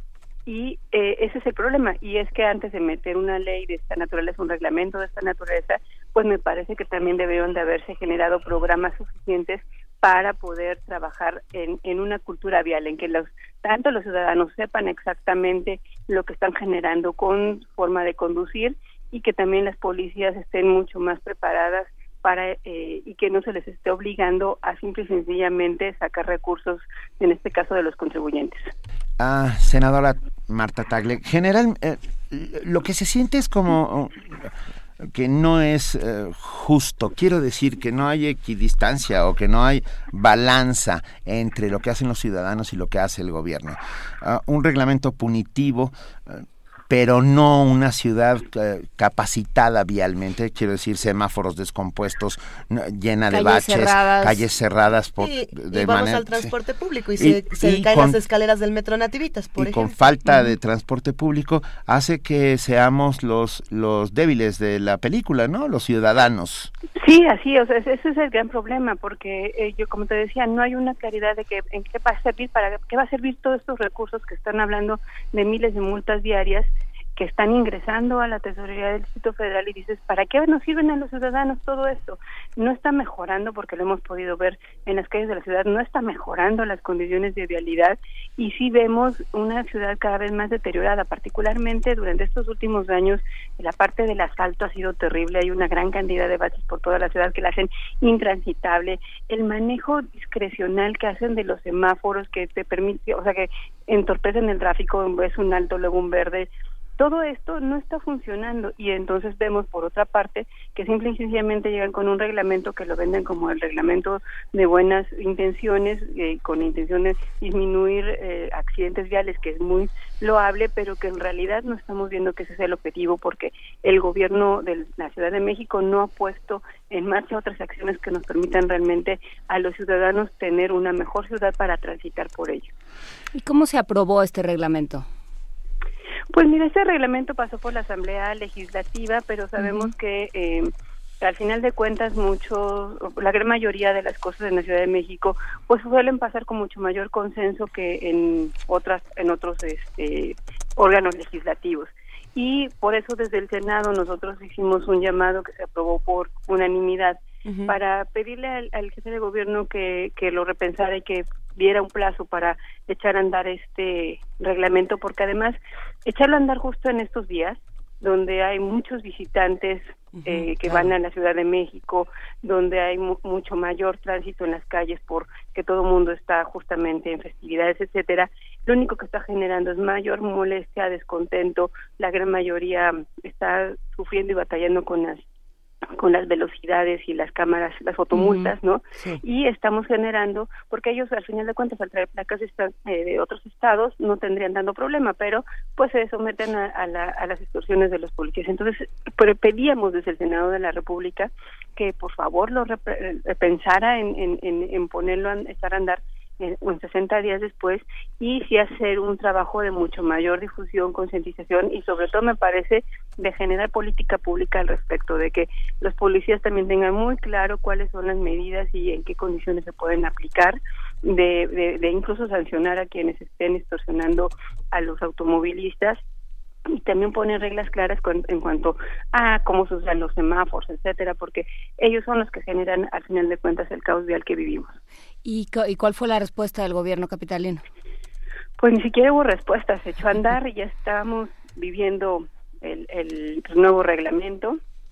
Es, es una de esas actitudes de las de Muy no me importa, yo, yo sigo para adelante, uh -huh. pero vuelvo, me parece que este, este, la, los diferentes análisis que hay y la oportunidad que me dan de hablar con ustedes esta mañana, pues le, escuche el, jefe de gobierno en el sentido de que pues simple y sencillamente está generando mayor malestar. Un nuevo reglamento de tránsito sí es necesario siempre y cuando también él esté invirtiendo en mejorar las condiciones de vialidad de la ciudad y no lo está haciendo. Entonces, esperemos que realmente ponga cartas en el asunto, porque si seguimos teniendo este caos y le sumas eh, altas multas, no va a resolver nada y por el contrario, simple y sencillamente va a haber más gente molesta en la ciudad. Eh, Marta, ¿podemos hacer algo los indefensos ciudadanos contra el reglamento de tránsito y contra todas aquellas leyes que están de alguna u otra manera contra nosotros punitivamente? Pues mira, existe siempre la vía del amparo, pero para eso necesitamos siempre, y tampoco cualquier ciudadano común puede recurrir a ello, porque eso implica tener abogados, perder tiempo en irte y defenderte. Eh, hay quienes incluso han hecho llamados a no a no pagar las multas, lo que al final de cuentas lo único que va a generar es que se te acumulen. Eh, desafortunadamente me parece que sí estamos como indefensos ante este tipo de situaciones. Sin embargo, me parece que también la ciudadanía ha encontrado métodos y mecanismos de mayor presión y, y, hacia las decisiones del gobierno. Por eso me parece que no debemos dejar de insistir en que este reglamento sea revisado, hacer llegar la en este caso le toca directamente a la Asamblea Legislativa el, el, el revisarlo y hacer modificaciones al reglamento y poder estar presionando para que se modifique o en todo caso para que el jefe de gobierno eh, a la par del reglamento genere otro tipo de políticas públicas, pero eso sí requiere que sobre todo pues organizaciones de la sociedad civil que están en todo el tema ambiental de movilidad estén organizadas para estar generando foros de discusión, de presión para que esto cambie y tomen en cuenta la voz de la ciudadanía dentro de todas las políticas públicas que, que, se sugieren y dentro de todos estos reglamentos que de pronto aparecen, ¿hay algún programa o, alguna sugerencia de educación vial, programas para educación vial para los ciudadanos y también para las autoridades? Pues en realidad no hay, ese es el gran problema. Eh, desde hace mucho tiempo en todo el país, pero particularmente en la Ciudad de México, se abandonaron cualquier tipo de eh, enseñanza cívica y también toda la parte vial. O sea, desde hace mucho tiempo no tenemos. Yo, yo recuerdo cuando era pequeña que todavía nos daban ¿no? algunas clases de vialidad cuando era, estábamos en las escuelas y ahora no se ve. O sea, nosotros vemos, por ejemplo, en el caso de la obtención de las licencias se, que aplica, se supone que tiene que haber un examen y simple y sencillamente no se da, te la dan y punto, ¿no? Uh -huh. Todo eso sí debería de, de hacerse valer, sí. o sea, es por el bien de todos, ¿no? O sea, si nosotros tenemos una cultura vial para manejar, pero también para conducirnos por las calles de la Ciudad de México, va a ser en beneficio de todos. Y esto no se está promoviendo desde ninguna parte del gobierno de la Ciudad de México. Y finalmente, eh, senadora, a mí me gustaría preguntarle desde, desde su calidad de senadora ciudadana, ¿cómo, cómo se vive la, la política en México desde, desde esta trinchera? Pues mira, déjame decirte que desde que asumí esta, este enorme privilegio de ser senadora de la República a consecuencia de la licencia de la titular y que ella llegó como secretaria de Educación Pública en el Distrito Federal, pues yo eh, tomé la opción de no quedarme en ningún grupo parlamentario y con eso ser ciudadana, ser senadora independiente. Y en un principio pues lo se veían como obstáculos en el sentido de que todo está ordenado y reglamentado para los partidos políticos. Todos tienen mayores posibilidades de presentar iniciativas, de subir a tribuna, etcétera. Pero lo largo, a lo largo de los meses, que ya van más de cuatro meses que tengo esta posibilidad, realmente es la mejor decisión que pude haber tomado porque me da una libertad enorme para manejarme en cuanto a los temas sin ninguna línea partidista. Yo en todo momento escucho a la ciudadanía, me mantengo en comunicación en redes sociales y hacemos muy seguido reuniones con, con varios grupos ciudadanos. Y en ese sentido la única voz que a mí me guía es la de los ciudadanos. Y me da muchísima libertad para subir los temas, para no este eh, ponerme en límites en cuanto a lo que digo en, en tribuna y en cuanto a los temas que impulsamos. Y la verdad de las cosas me parece que vale la pena. Ojalá cada vez más legisladores asumieran la responsabilidad que tenemos con la ciudadanía, porque no nos debemos a los partidos. Al final de cuentas, todos los que estamos como legisladores nos seguimos debiendo a la ciudadanía y es a quien menos escuchamos, a quien menos, a quien menos hacemos caso y pare- me parece que eso tiene que cambiar porque los niveles de hartazgo que se viven en, en nuestro país este pues siguen en aumento y con toda razón. Por eso es urgente cambiar la forma de hacer política. Justamente nos preguntan en Twitter, bueno, si los sonadores no pueden hacer nada, eh, pues cómo es posible, digamos, cómo ¿Quién- es posible. quién puede? ¿Quién puede? Y, y, bueno, entonces, eh, ¿cómo se está entendiendo la labor de los senadores? Sí, es que hay un nivel de competencias. Al final de cuentas, e incluso uno de los reclamos fue cuando nos salió este punto de acuerdo por unanimidad en el Senado, es que el Senado, eh, porque estaba pidiendo por una parte la autonomía de la Ciudad de México y por otra parte estaba diciéndole al gobierno de la Ciudad de México qué hacer, porque él- es una es una responsabilidad que le corresponde en primera instancia al jefe de gobierno y a la Asamblea Legislativa del Distrito Federal. Sin embargo, como senadores no podíamos dejar de pasar por el malestar que está sintiéndose en la ciudadanía con este tipo de reglamentos, entendiendo perfectamente que sí que hay un nivel de competencia y que eh, al ser, en, en mi caso, ser senadora de la Ciudad de México, pues no podía dejar de levantar la voz ante este tipo de temas y que tampoco lo dejaré de hacer y que espero que el jefe de gobierno reconsidere lo que está sucediendo con este reglamento y con muchas otras políticas públicas en el Distrito Federal que estamos viendo los efectos nocivos, por ejemplo, todo el tema de inseguridad en la Ciudad de México, que no es uno, no es solamente un asunto de percepción, es una realidad que están viviendo quienes habitamos en la Ciudad de México y que eh, pues él tiene que reaccionar ante lo que está sucediendo por parte de la ciudadanía y no solamente pues decir que tiene mayorías para aprobar tal o cual ley o reglamento y seguirse derecho, ¿no? Pues bien, eh, Marta Tagle, senadora ciudadana por el Distrito Federal, feminista, activista, politóloga. mm, Mucha suerte en el encargo. Eh, la voz de los ciudadanos, o por lo menos una parte de la voz de los ciudadanos está contigo. Te- ahí te Ahora sí que ahí te encargamos. Pues vamos a seguir levantando la voz y, y, y también a- reclámenme cuando no lo haga y cuando haga falta que la levante más fuerte, ahí la vamos a estar levantando. Venga, claro que sí. Felices, gracias. felices ¿Dónde- fiestas. dónde a la ver, encontramos? ¿dónde la ¿Cuáles encon- son sus A mí me encuentran, eh, tengo todas mis, eh, yo uso directamente mis redes sociales, me encuentran como arroba Marta Tagle, Marta se escribe con TH, en Facebook también como Marta Tagle, también reviso directamente mi correo del Senado que es marta.tagle arroba senado.gov.mx. Lo estamos guardando, Estamos guardando en y este preciso apuntando. momento. Y en mi perfil, nada más que no me lo sé, tengo mi número de WhatsApp para que me manden también mensajes de WhatsApp, este que también contesto directamente. Perfecto. Ya, ya te encontramos. Ya te encontramos. Ah, felices fiestas. Muchísimas gracias. Un estén Muy bien, les mando un fuerte abrazo. Vale. Igualmente, hasta Hasta luego. Hasta luego. Primer movimiento. La vida en otro sentido.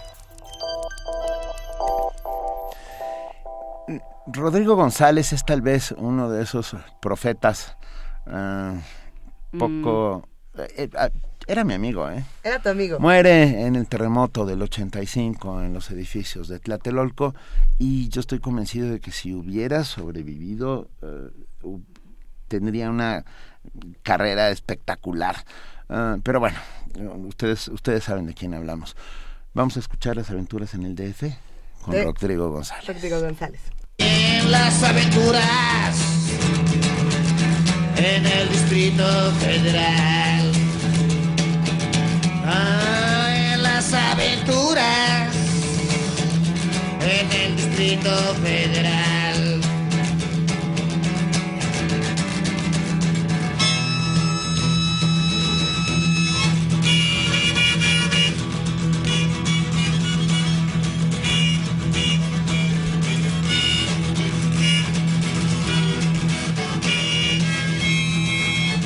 La otra vez tomé un camión que jugaba en las carreras allá por revolución. Estaba lleno de ratas que sacaban la cartera y las almas de bolón.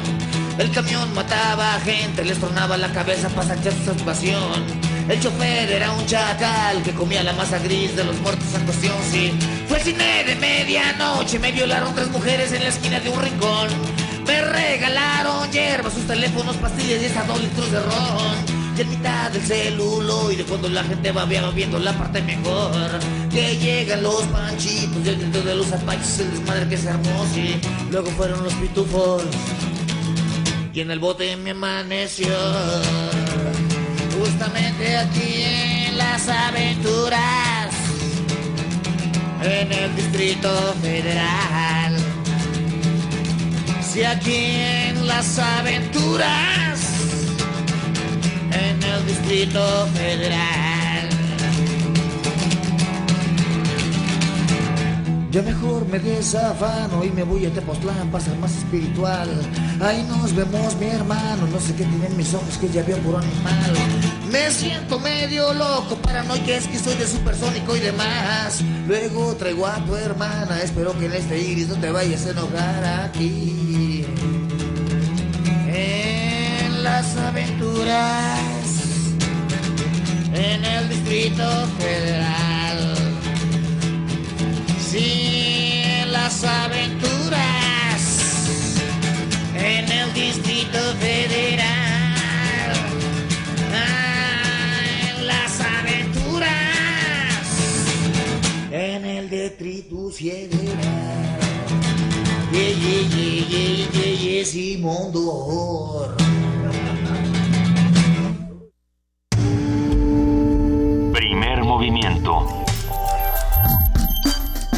Para afinar el día. Las 8 de la mañana con 32 minutos. Le agradecemos a todos los que están despiertos y a todos los que nos Los están que no estaban despiertos y ya despertaron con Rodrigo González. Ya poco a poco vamos despertando y despertemos eh, todos como ciudadanos unidos a decir que no a lo que no nos gusta y que sí a lo que sí y a trabajar entre todos también. Hay que tener nuestra responsabilidad. Leamos redes sociales, ¿qué Sí, les parece? gracias a todos los que han, los que hacen comunidad, incluso el 21 de diciembre con nosotros, R. Guillermo, Claudia Guerrero, Rafa Olmedo, Maiton C. García, Mario Dorantes, eh, Juan Ramírez Marín, Emma Moreno Bravo, eh, Mauricio Medina, Mario Mora, Eduardo Mendoza, Jorge J. Leiva, Amo a mi país, yo también. eh, Son muchos por los eso, que nos por eso hay que cambiarlo. Mari Carmen Treviño, Arturo Levisar, Rocío Arteaga, híjole. ah, Y, y los que faltan por ahí. Rocío Brom, Emma Moreno Bravo, Jorge Reyes F, Oscar Navarro. Muchas gracias a todos. Y, y muchos comentaban lo que, lo que no les gusta, lo que sí les parece bien del reglamento de tránsito. Eh, la recomendación, sin duda, pues es leerlo y, y- y ver que, cómo le hacemos, cómo, cómo vamos encauzando esta discusión. Y también se pueden meter a la página finanzas.df.gov.mx y ver qué multas ya tienen hasta este momento. Yo acabo de hacer el ejercicio y dice que no tengo multa todavía, aunque, pues bueno, las cámaras en la ciudad están, están enloquecidas y uno tiene que ver en dónde tiene que manejar a, a 20, en dónde a 50, en dónde a 80, en dónde a A 10, en dónde a 0. Sí, o sea, hay que, hay que checar todo. Fui el sábado a, a sacar la verificación de nuestro auto. Ujú. Ah, y la verdad es que es un servicio que funciona bastante, bastante bien, ¿eh? ¿Sí? No, sí, eh, tardé alrededor de 40 minutos. Recuerden que las placas con 0, 9 y 0 son durante diciembre. No dejen Ah. pase más tiempo si a usted le falta la verificación. Es que Gracias por el recordatorio en este momento. La sí. tuya- la Sí, no, tuya- sí, sí, es, cero y precisamente ya hay que lo fui a hacerlo rápido, verificar. porque ahorita no hay mucha gente, aprovechen. Si no, al, al- al rato se va a poner muy mal. No- nos escribe Adam Beldarrain y nos dice que no, que ya no se llama Distrito Federal. Bueno, todavía la página tiene DF, Adam, te mandamos un gran abrazo. Eh, sí, ya no, ya no es Distrito Federal. Eso es rarísimo y es... Rodrigo Garro dice, presente desde la oficina, gracias por hacer las mañanas y el día mejores. Gracias a ustedes porque lo hacen junto con nosotros. Hoy puede ser un buen día, estamos todos convencidos de ello. Pero bueno, ya les... ¿Ya? ¿Vamos? Sí. Ya, es momento, ya, es momento, por favor. A ver, A les ver. contamos. En el año 1965, un par de... eh, un par de imberbes. un par de imberbes alumnos de la Facultad de Filosofía y Letras, que además eh, uno de ellos daba clases en una, en una preparatoria, escribieron una, se sentaron a escribir una pastorela eh, medio en verso, medio de farsa, medio... me- medio religiosa, medio laica, Medio todo completo. sartreana. medio sartreana, todo completo. Entonces, eh, recuperamos nosotros, eh, muchos años después, 40 años después, 40, 50, 50 años después, Eso. que quedamos de hacer cuentas al aire, ¿verdad? Sí. Eso pasa. 50 años después recuperamos esta pastorela que sigue estando fresca, sigue funcionando, le, yo le cambié un par de cositas, pero, pero ahí está. Entonces, sin mayores cosas. No, no, pero di cómo se llama. Bueno, eso es lo que voy a decir, sin ¿De mayores cosas. qué? ¿Quiénes sale? actúan? ¿Qué Ah, no, bueno, eh, sí, eh, no, no voy a decir quién sacó. Con el elenco de Primer Movimiento, Ajá, es un verdadero placer presentarles la primera de tres partes de La Pastorela, que lleva por título El ángel arrepentido. El Ángel Arrepentido, que es de Germán Dehesa Y Roberto Suárez. y Roberto Suárez. Este, disculpen las molestias que le ocasiona, eh, lo hacemos con enorme gusto. No, las molestias no, quiero decir, espero que se diviertan junto con nosotros. Lo hacemos con enorme cariño para todos los que hacen comunidad en primer movimiento. ¿Y qué? Tú, di, pa, ¿se abre el telón? Se abre el telón. Escuchémoslo. Primer movimiento. Para afinar el día.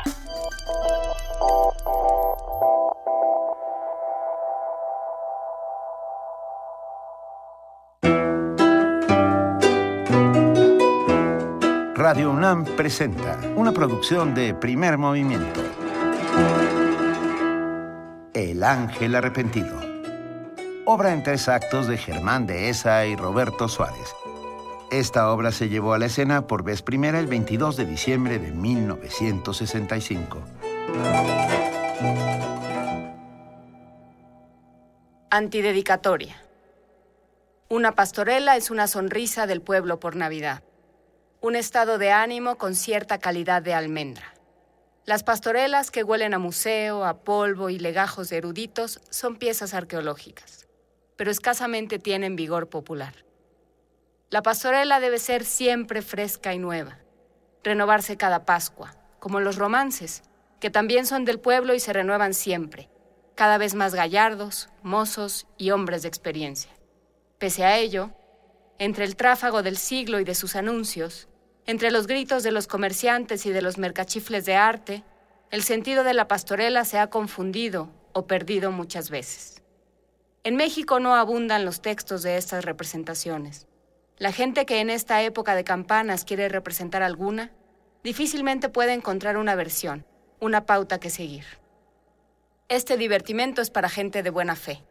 No vienen al caso los exquisitos, ni los puristas, ni las enfermedades del hígado. Peor en todo caso, si alguien quiere satisfacer sus inquietudes, la pastorela puede adaptarse. El arcángel 007 puede salir desnudo de escena. Canuto puede dar pie a una profundización esencial sobre las relaciones psicopatológicas de los ascendientes. Heraclio puede resultar un ominoso drogadicto y así como uno quiera. Sin embargo, la verdad sea dicha, los que no pueden interesarse en la ingenuidad de una pastorela no nos interesan. Los autores. El Ángel Arrepentido. Primer acto.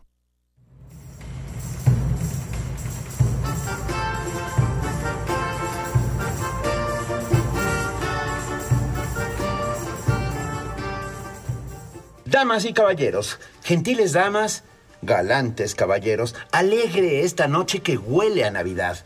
Habéis venido al mundo mágico de la radio y en breve se descorrerá para vosotros el telón. ¿Qué queréis ver a través de esta ventana? ¿La muerte trágica de un rey? ¿Las desventuras de un amor infeliz? ¿O quizás una pantomima risueña e ilusoria? ¿Una cómica historia? ¿O de gran dolor? ¡Ay! ¡Ay! Esta ventana que lleva las tierras de las hadas guarda siempre una amable sorpresa o una cruel aventura. Pero esta noche, con este olor a invierno y las campanas que repican por el aire, algo diremos de la mejor y más grande historia, de una sencilla, tierna, cordial y amable historia, que también huele a invierno. Para vosotros, damas y caballeros, gentiles damas, galantes caballeros, un alegre cuento de Navidad. Aparecen pastores, lindas agalas, hermosos ángeles y pérfidos diablos. Y en este cuento, sencillo cuento, a la Virgen Madre, el Niño Santo y a San José, los pastorcillos y pastorcillas, humildes himnos entonarán. Alegre esta noche que huele a Navidad.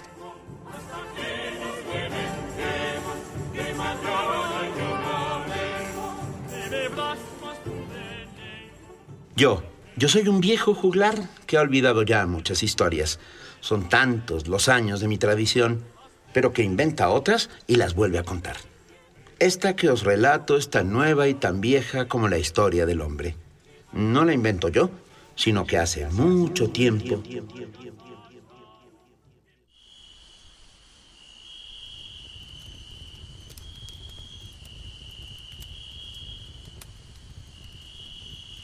Una noche de invierno, junto a la fogata de una alegre tienda pastoril, una pastorcilla cuidaba las llamas, sustento y tibieza en el frío invernal. Y la pastorcilla, vibración de luna, percibía en el aire cierta beatitud, un hálito nuevo, una nueva aurora, algo tan amable en la oscuridad que la pastorcilla, junto a la fogata, Cantaba y hablaba y decía mil motes, mientras alegre cuidaba la hoguera y escuchaba atenta en espera ya que sus compañeros pastores, pastoras bajaran del monte al tibio rescoldo para calentar sus cansados cuerpos junto a la fogata de la alegre tienda pastoril. No sé qué tiene esta noche, que a pesar de ser invierno, siento que algo tiene el aire, que lo hace tibio y sereno. Mis amigos los pastores bajan ya por ese risco, regresando de guardar la manada y el aprisco. Sus cantos allá a lo lejos me parece distinguir. Oh, melancólicos secos, dulce canto pastoril. Vengo a guardar ovejas, vengo rin rin, unas que son blancas, otras que son negras, otras que son chicas, otras que son grandes. A todas yo las guardé. Porque como ya es invierno, rin rin, si yo no las cuido a la medianoche, ellas tendrán miedo, ellas tendrán frío y se me pueden morir.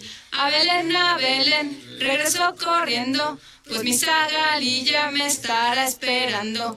La, la, la, la, ¿Por qué habéis tardado la, la, tanto? ¿Ha salido todo bien? Tranquilízate Raquel, tu oveja blanca ha tenido el más hermoso cordero que puedas imaginar. Es pequeño como un copo de nieve, Es tibio como noche de mayo, suave como un capullo de algodón. frágil como rayo de luna. Es la papa. Canuto, qué prosaico eres. No entiendes de poesía. Ni de poesía ni de nada. Bueno, déjenme ya. Está bien que la poesía se me niegue, pero recuerden que bailando soy el mejor. Pues esta noche tendrás ocasión de demostrarlo, ya que hemos de tener fiesta para celebrar el nacimiento del cordero. ¡Viva! Cantaremos y comeremos como reyes. Beberemos los mejores vinos. Y bailaremos los últimos éxitos. Los romanos llegaron ya. Y aquella de El camello, lanudo. Basta, Canuto, no te propases. ¿Por qué guardas silencio, Raquel? ¿No te alegra saber que hay un nuevo cordero, el más hermoso de todo el rebaño? ¿Y que esta noche habrá pachanga? Sí, sí, lo sé. Pero hay algo en el viento, en las estrellas, que me hace presentir algo más grande e importante que una fiesta. ¿Hay algo más grande que una fiesta? Sí, una orgía. Cállate, Canuto. Claro que hay cosas más grandes e importantes que las fiestas. Ciertamente, yo como Raquel también siento algo especial en el aire. Hay un aroma nuevo y sutil. Nada, nada, nada. Huele igual que siempre. A- aunque aquí mi colega huele como a tepache. No es verdad. A mí no me gusta el tepache. Que a otros les guste lo extranjero, a mí lo mío.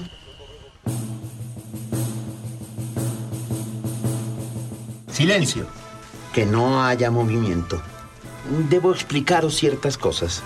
La alegre noche pastoril Ah, debéis saber que muy hondo, junto a abismal precipicio, se reunieron esta noche magno cónclave infernal, seis distinguidos canallas, más un enviado especial. Maligno plan combinaban, ya que esperaban lograr que pastores y pastoras celebraran tan gran fiesta con tal bullicio y estruendo que olvidaran sus bebés y no escucharan más tarde ciertas señales divinas y un llamado celestial. Sucede que estos pérfidos demonios lograron que un ángel pecador, Heraclio, ángel de tercera, gran apostador en dominó, exhabitante de la nube 23, se reuniera con ellos y trataban de enviarlo como delegado de su club a tentar a pastoras y pastores, a organizar con ellos el gran baile y a envolverlos en su plan. Oíd pues a los malignos y escuchad sus desvaríos.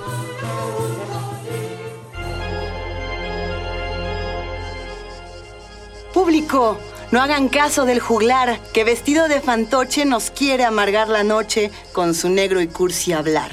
Olviden ya las consejas de ese bufón hablador y paren bien las orejas, que yo platico mejor. Pues no en vano soy un pingo, con mucha lengua, par diez. Hablo ruso, sueco, gringo, rumano, checo y francés. Bien,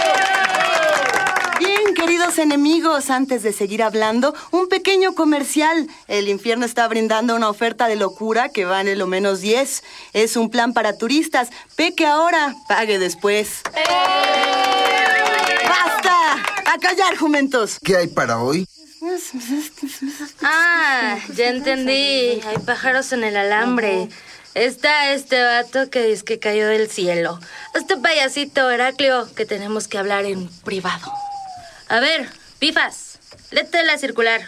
Buzos, que es la última vez, Subsecretaría de Corrupción Pública, Departamento de Disolución Social, circular número 426A-BO05, asunto confidencial, de cuartel general a pifas, nefas, bufas y anexas, con motivo de lo que se anuncia esta noche y haciendo uso de la alta y diabólica investidura que me ha sido concedida. Sáltate eso, es pura demagogia. Mm, ordeno a la escuadra comandada por el cabo Pifas, parte su seguro servidor, se le confiere la siguiente misión: evitar por cualquier medio a su alcance que los pastores roñosos que acampan en las cercanías o aledaños de Belén se acerquen al establo con licencia sanitaria número 302-427-2 que se encuentra en la colina cercana. El incumplimiento de esta misión será penado con corte de orejas y rabo a todos los responsables. ¡Silencio! Dado el infierno en el mes de diciembre del año cero, doy fe, firma al calce, Luzbel, firmó y plegó, vale. Más respeto, bellaco. Pues ya, ¿no? Para luego es tarde. Enviamos a este ángel de infiltrado con los pastores. Pero hay que darle instrucciones. A eso voy, diabólico colega. Heraclio, ven para acá. ¿Para qué soy malo? Tétrico, dame el mapa. A ver, a ver, a ver. Aquí está Roma, acá las Galias, Querétaro. Aquí está Belén.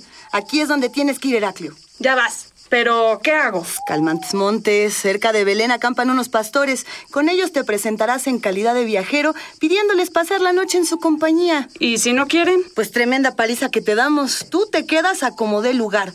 Una vez con ellos les vas a convencer de que esta noche deben organizar un fiestón y alejarse de Belén.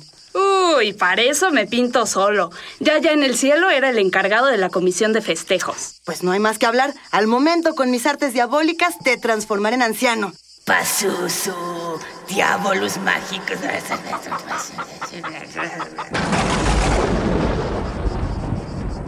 Va por ustedes. Suerte, mandador. Vamos. Por la estrecha vereda, camino del pueblo lejano a pastores y pastoras, sorprenderá a este villano. ¿Veis su aspecto tan gentil? Y vosotras, lindas niñas, quizás ya os habéis prendado de su galante figura, de su barba tan florida y de su apuesto mirar. ¡Arrepentíos! Aún es tiempo. Este pérfido canalla es un réprobo enviado, un mensajero infernal. Desconfiad de su finura. Y si aún os mueve el amor, a la su linda figura, a la su dulce cintura, ahora que os cuente la historia, os moverá hacia el horror. Pues yo insisto que haya pachanga. ¿Y a ti qué se te perdió? Nada, buen hombre. Soy un pobre viajero que va hacia Jerusalén. En camino, la noche me ha sorprendido y al ver vuestra alegre charla y vuestra fogata, pensé pediros refugio. Mas si os molesta... De ningún modo, buen hombre. Pasad con nosotros esta extraña noche. Sí, sí, cuéntanos cuentos, canciones e historias. ¿Y la pachanga? Oh, ¿qué pensabais tener alguna fiesta? Sí, buen hombre, pensábamos celebrar el nacimiento de un corderillo. De mi cordero, el más hermoso. Y pensábamos bailar y cantar. Pero si os incomoda, lo dejaremos para otra noche. Sí, es mejor. Esta es una noche extraña. Y dale con lo mismo. No, no, hagámosla hoy. Yo, aunque viejo, todavía le pego al baile y nada me agradaría más que tener fiesta con vosotros. Esa voz me agrada, mi buen barbón. Bien, pues si es así, no hay más que hablar. Tendremos fiesta.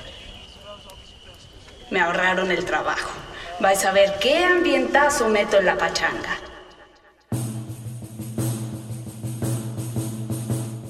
Pero sé que ya la intriga hace que lata con prisa vuestro amable corazón, y con perdón de las damas os diré que las orejas os van creciendo parejas por saber lo que sucede con este Heracleo bribón y su cónclave infernal. Pues bien, lo sabréis en breve, pues mañana volveremos, ángeles, diablos, pastores y este humilde servidor, mas entre tanto yo pido que venga bajo el telón.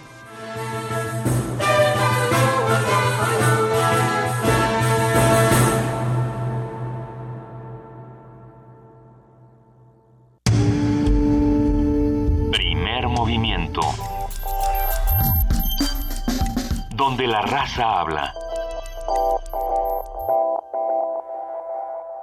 Ese fue el primer acto del ángel arrepentido.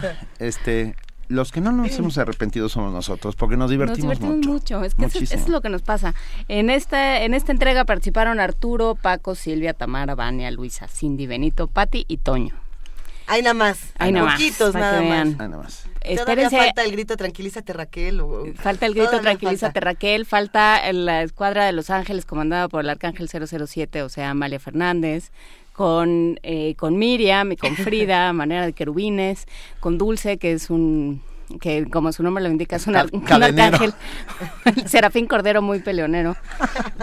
Y bueno, pues eso, falta todavía. Ah, estamos aquí justo para eso, para hacer comunidad y, y esta es una manera de hacerlo.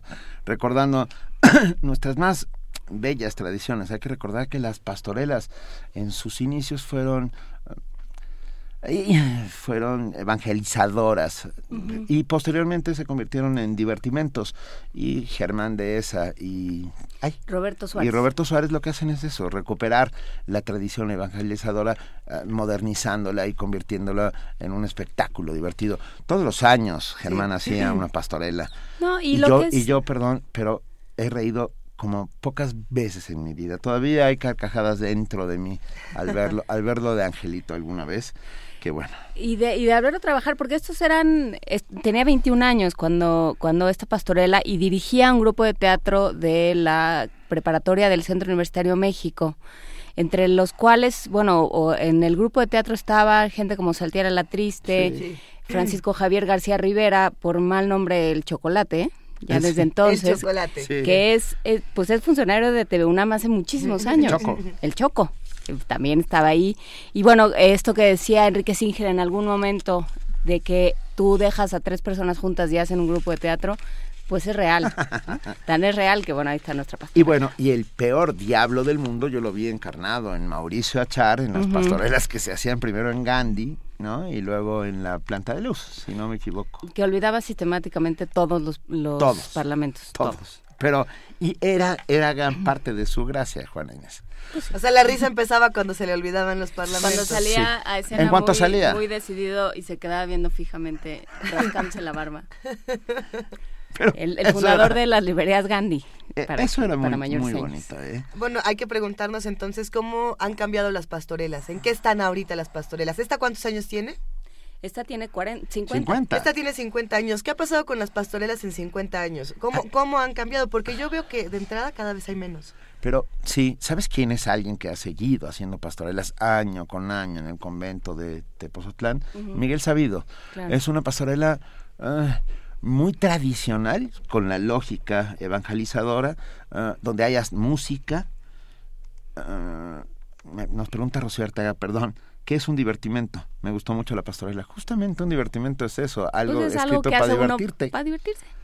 Un divertimento es eh, un poema lírico cómico, un divertimento es una pastorela, un divertimento Un es entremés. un, ent- un- un entremés cervantino, por Ujú. supuesto. Por ejemplo, Ah, está, un, sí. un, un soneto satírico como los que hacía Quevedo. Érase un hombre a una nariz pegado, érase una nariz superlativa, érase una nariz sayón Sayón y y escriba. Las doce tribus de narices era. Eso es un divertimento. Y, nos quedamos... No, y nosotros nos pensando en seguimos más divirtiendo. divertimentos, sí. Que nos platiquen los que están escuchando el programa, los que están haciendo comunidad con nosotros, no solo qué les pareció esta pastorela que realmente esperemos que sigan disfrutando con nosotros, sino qué pastorelas recuerdan. No sé, por ejemplo, en mi infancia tenía todo que ver con la pastorela del centro de Coyoacán, ¿no? Que Ujú. Claro. estaba en el teatro de Coyoacán Eh. y que cada año el diablo tenía eh, diferentes frases y, y el arcángel cada vez era más guapo y más piernón. Era como las dos cosas, ¿no? Entonces, cuando salía el arcángel la gente enloquecía porque era verdaderamente así el galán. Entonces, Y venía de faldita. no, bueno, es que cada vez se reducía más el atuendo y ese era el chiste de, de la pastorela, que cada año se iba volviendo más excéntrica, ¿no? Y el diablo cada vez eh, hablaba más de tamales. Sí, siempre tenían este chiste de si está bien o está mal y, y el tamal. No, no importa, era, era divertidísimo y todos tenemos una pastorela que nos definió, ¿no? Todos tenemos esta visita, las de Germán. O la de- participación en la pastorela también. La ¿Qué te participación. tocó? ¿Te tocó ser? O sea, ¿quién, Ay, quién mí eras en la Cada pastorela? año me tocó ser el diablo, no, nunca cambia. Es que eres muy buen diablo, la verdad. Podré- eh, iré mejorando, les prometo Le- que año con año este diablo será más malo. De- déjenme contarles muy rápidamente que la hija de nuestro amigo Joaquín, que trabaja conmigo, ¿Sí? fue elegida para ser virgen en la pastorela. Tiene siete años y ella dijo que, que, se negaba a ir de guaraches o de o descalza, porque cómo iba a ir la Virgen María. Entonces tuvieron que... Hizo una rabieta de proporciones épicas y logró que es la primera Virgen con zapatitos de tacón con brillitos de colores. Y no hubo manera de Bueno, convencerla de lo que... Eh, es una es una mezcla con Dorothy de, de- es una eso va, es- va por el camino amarillo esta esta virgen se vamos a vale, así en una zapatillas brillantes se valen los sincretismos culturales. Se vale todo.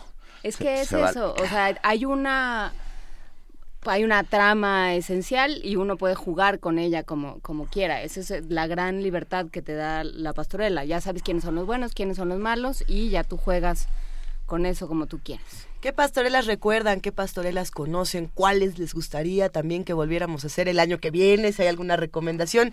Eh, nosotros vamos a una pausa y regresamos. Primer movimiento. La vida en otro sentido.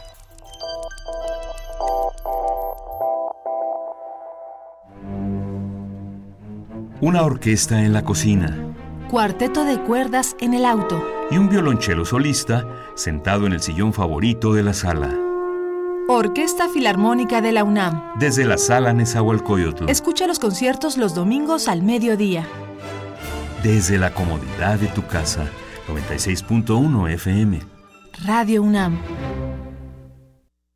Hacer lo correcto es alzar la voz contra la injusticia. Hacer lo correcto es combatir la desigualdad. Hacer lo correcto es luchar por nuestra tierra. Hacer lo correcto es trabajar unidos por el país que queremos. Hacer lo correcto es dejar de lado nuestras diferencias. Porque nuestro código de ética es hacer siempre lo correcto. Abriremos las puertas de la Cámara de Diputados a los mexicanos. Diputados Ciudadanos. Movimiento Ciudadano. Cuando hay música y gente, se arma el baile. En escenarios, fiestas y hasta en casa. Pero, ¿cuál es la música que se ha bailado? Te invitamos a conocer Diáspora de la Danza.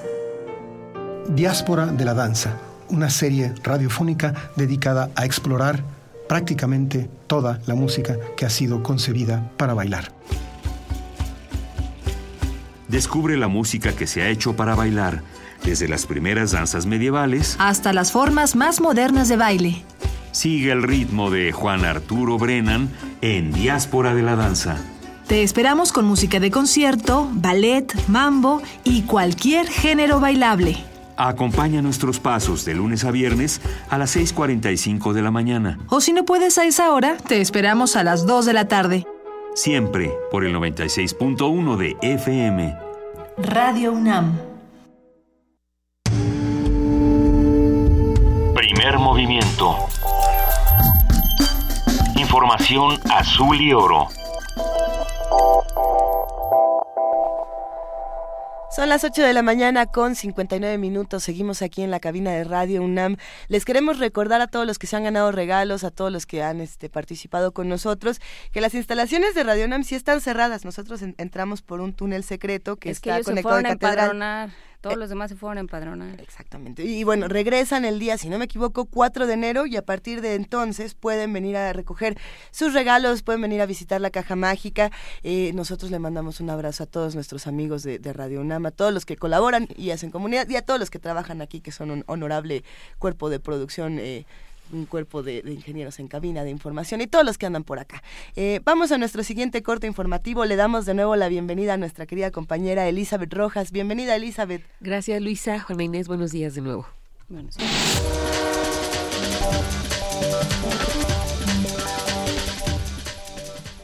La Comisión Nacional de Derechos Humanos pidió a los gobernadores y congresos de todas las entidades a permitir el matrimonio entre las personas del mismo sexo. A través de una recomendación general, el organismo advirtió que de este modo se impediría cualquier tipo de discriminación en función del artículo primero de la Constitución, quinto párrafo, para la Comisión Nacional de Derechos Humanos, la orientación sexual no puede ser un criterio relevante para diferenciar el acceso al disfrute del derecho de protección a la familia que se encuentra consagrado en nuestra Constitución, el cual puede ser el, mismo tanto para las parejas del mismo sexo como las heterosexuales. El cardenal Norberto Rivera aceptó que la marihuana se legalice solo con fines terapéuticos. El arzobispo primado de México aclaró que la Iglesia Católica se opone al consumo de drogas. El sistema de transporte colectivo Metro determinó cerrar el paso de usuarios en dos escaleras de dos estaciones de la línea 2 que va de San Antonio Abad a General Anaya. Esto tras la inspección de 32 escaleras fijas en el tramo de superficie de la línea 2 ante el colapso de una escalera en la estación Ativitas que dejó dos personas lesionadas.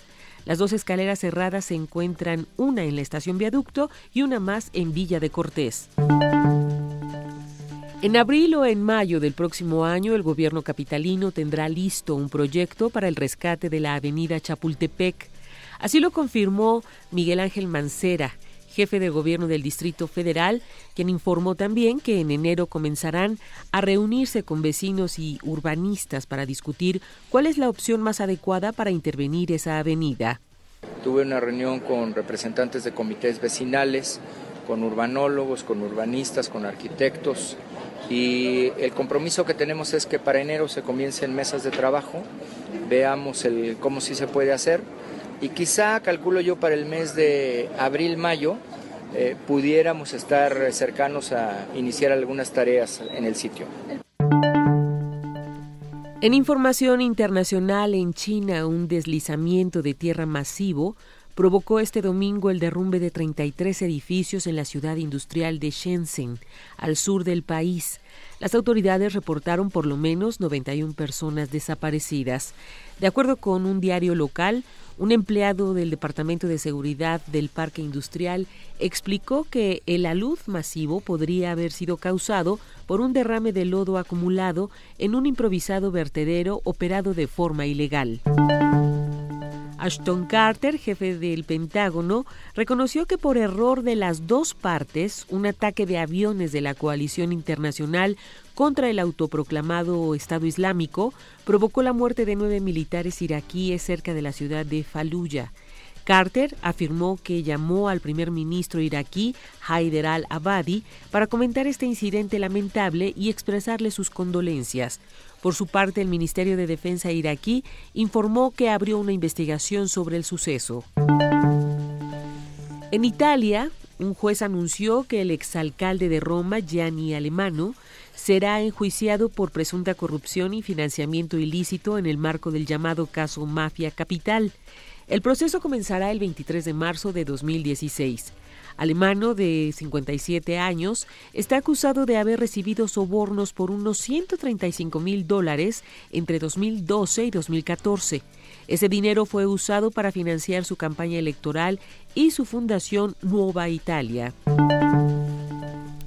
En India, Sonia Gandhi y su hijo Rahul fueron puestos en libertad bajo fianza por el Tribunal de Nueva Delhi.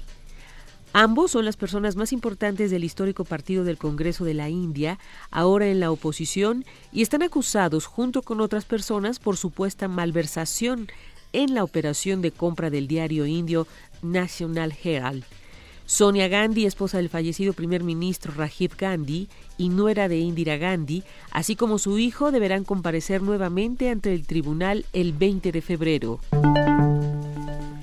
China acusó a Estados Unidos de realizar acciones de provocación luego del vuelo de dos aviones bombarderos B-52 sobre el área cercana a las islas Spratly el 10 de diciembre. De acuerdo con el Pentágono, el vuelo pudo haberse desviado de su curso debido al clima. Además informó que se inició una investigación. Casi un millón de refugiados huyeron a Europa en 2015, calcula ACNUR.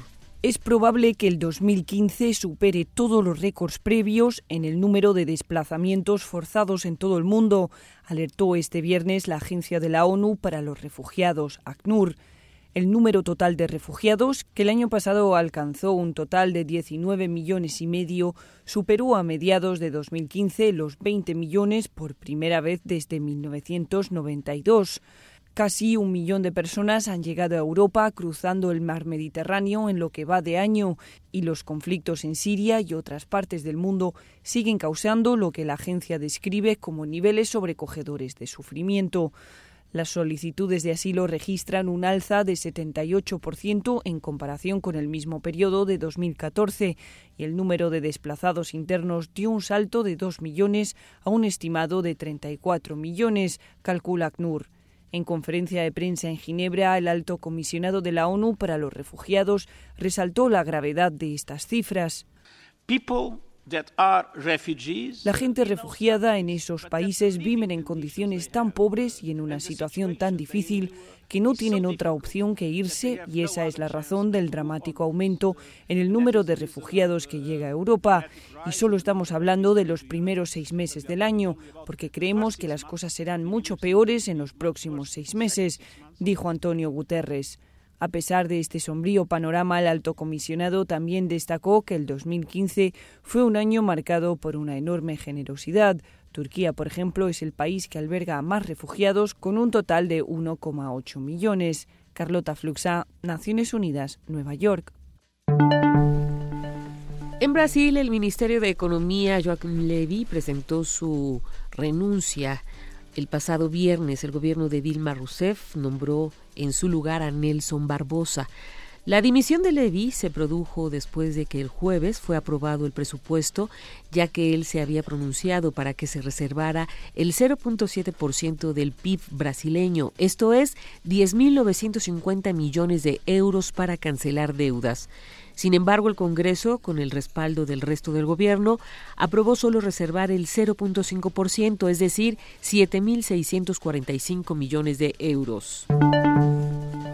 En Eslovenia fue rechazado en un referéndum el matrimonio entre personas del mismo sexo.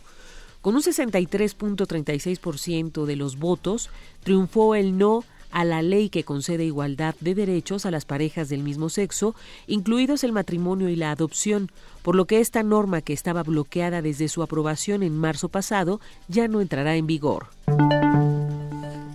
En Israel, el viceprimer ministro y titular de Interior, Silvan Shalom, presentó su renuncia luego de recientes denuncias de abusos y agresiones sexuales presentadas por varias mujeres que trabajaron para él. Un diario local publicó la semana pasada una denuncia de acoso y abusos sexuales de una antigua empleada del ministro del Interior. Posteriormente, otras mujeres hicieron públicas sus acusaciones por delitos sexuales.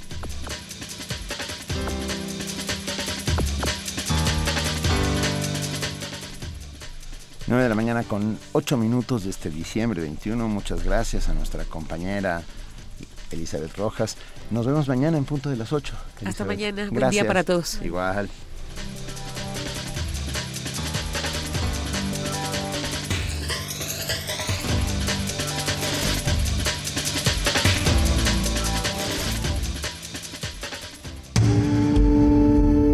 Primer movimiento. Donde todos rugen, el puma ronronea.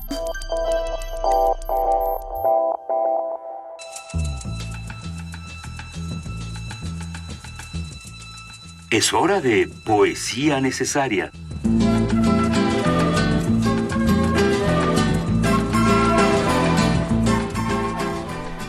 Son las nueve de la mañana con nueve minutos y ya que Juana Inés de esa abrió el viernes pasado la caja de Pandora y, empezó a leer el Grinch, pues voy a leer una segunda parte y, Eso es. y habrá una tercera, ¿eh? porque dura todavía más. ¿Hay más partes? Hay más Sigamos partes. leyendo el Grinch. Entonces les recuerdo que el Grinch estaba pensando cómo destruir la Navidad y tuvo una genial y espantosa idea. Y ahí vamos. "Mm, Ya sé lo que voy a hacer, soltó una risotada con el morro y confeccionó un traje de, papel, de Papá Noel con su abrigo y su gorro, y se carcajeó y cacareó menuda ocurrencia grinchesca más cruel. Con este abrigo y este rollo, soy clavadito a Papá Noel. Y ahora solo me falta un reno. El Grinch miró a su alrededor, pero como renos hay pocos, no encontró ninguno. ¿Creéis que eso lo detuvo? No, el Grinch dijo entonces, muy ufano, ya que no encuentro ninguno, yo mismo haré uno. Llamó a su perro Max y le ató con gran destreza un enorme cuerno bien montado en la cabeza. Después cargó algunas bolsas y algunos sacos ajados en un trineo desvencijado del que tiraba el viejo Max. Entonces el Grinch gritó ¡Adelante! Y el trineo comenzó en aquel instante el descenso hacia los hogares de los quien, en donde dormían la mar de bien. Reinaba la oscuridad. La nieve caía suavemente. Todos los quien dormían plácidamente cuando llegó a la primera casita junto a la fuente. Parada número uno, susurró el viejo Grinch Noel y se encaramó al tejado llevando unos sacos con él. Después se deslizó por la chimenea. Era un paso muy estrecho, pero el Grinch también lo haría si papá Noel lo había hecho. Se quedó una vez atascado en un suspiro, pero al final logró sacar, logró sacar la cabeza por el tiro. Los pequeños calcetines de los quien colgaban en fila de nueve. Estos calcetines, se regocijó, será lo primero que me lleve. Después se culebró con una sonrisa de gusano por la habitación y se llevó todos los regalos, pistolas de juguete, bicicletas, patines, tambores, tableros de ajedrez, triciclos, palomitas y alfajores, y los metió en los sacos. Luego el Grinch, sin olvidar ninguno, subió aquellos sacos por la chimenea de uno en uno. Después se escurrió hasta la nevera. Se llevó el festín de los quien, se llevó el pudín quien, y el asado, y el asado que olía también. Vació toda la nevera a la velocidad del rayo. La limpió entera, hasta la última lata de estofado. Después apretujó la comida en la chimenea, como loco de contento. Y ahora sonrió el Grinch a por el árbol sin remordimiento. Y el Grinch se puso a empujar el árbol, no es broma, cuando escuchó un sonido débil como el arrullo de una paloma. Se dio la vuelta rápidamente y vio una diminuta quien. No tenía ni dos añitos, la pequeña Cindy Lou quien. Al Grinch lo habían descubierto la quien más pequeñita, que se había levantado a por un vaso de agua fresquita. Miró al Grinch y le dijo, Querido Papá Noel, ¿por qué? ¿Por qué te llevas nuestro árbol de Navidad? ¿Por qué? Primer movimiento.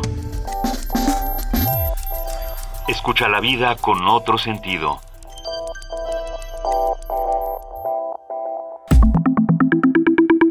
La mesa del día.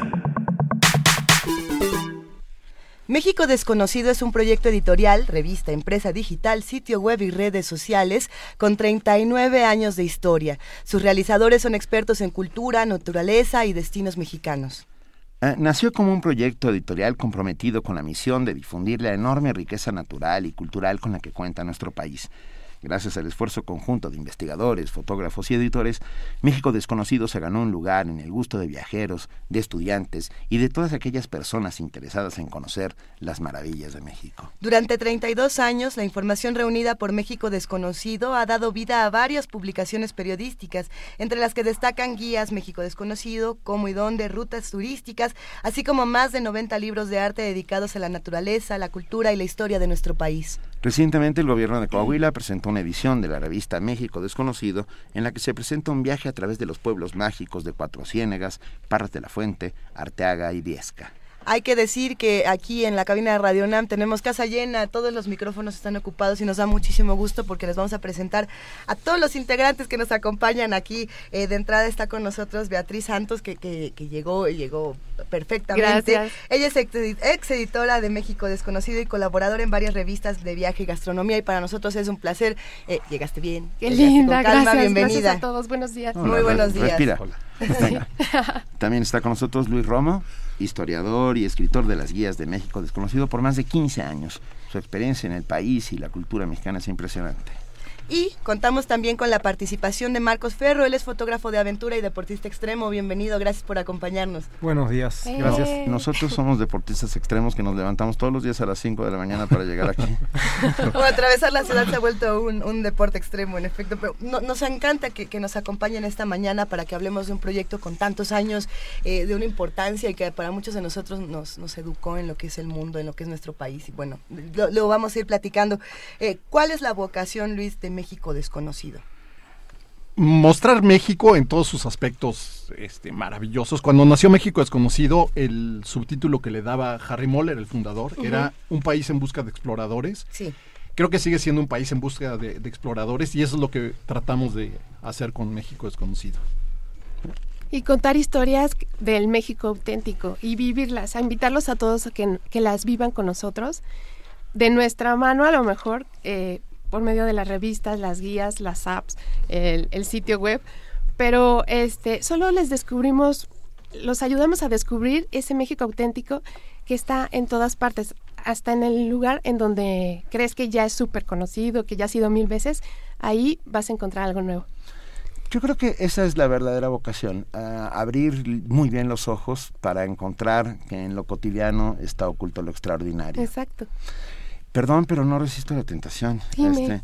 este, de, de decirte, querida. Ah, sí, eh, ya sé. Beatriz Santos tiene tatuado a México en el pecho. Es la segunda vez que veo este tatuaje. La primera vez es en Hotel Budapest. Exacto, en la en mejilla. la, me- en la mejilla. Sí. ¿Cuándo te hiciste este tatuaje? Pues me lo hice hace justo un año cuando estaba, eh, era la edit, fui la editora nueve años de México Desconocido y al salir, no sé, como que sentí la necesidad que lo tenía que traer más, más aquí para acordarme de que era el miembro del equipo y de que la verdad que mi pasión es México. Entonces, pues dije, ah, cuando vi la película, eh, dije, ay, qué coraje, ¿por qué no me...? Porque a él se le ocurrió a ella primero. Entonces, Ah, ya me lo puse. Bueno, el de ella era un lunar, el Exacto. es un tatuaje. Es un tatuaje, exacto. ¿Y por qué? ¿Cuál es la idea de México que hay en México desconocido? ¿Cuál es la idea de país que vende México desconocido, digamos?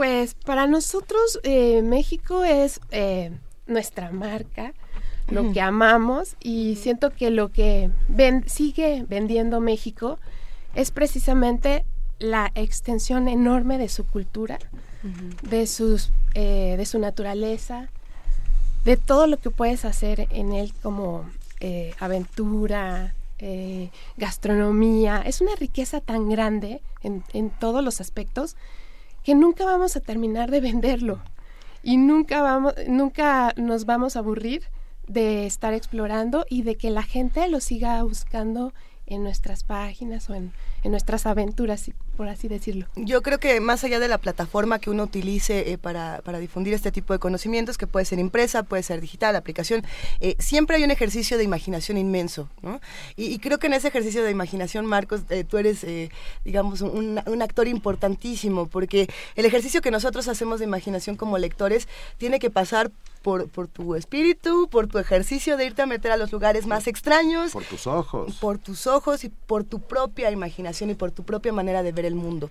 ¿Cómo es trabajar en México desconocido? ¿Cómo es trabajar como fotógrafo y deportista extremo y todo este asunto? Cuéntanos.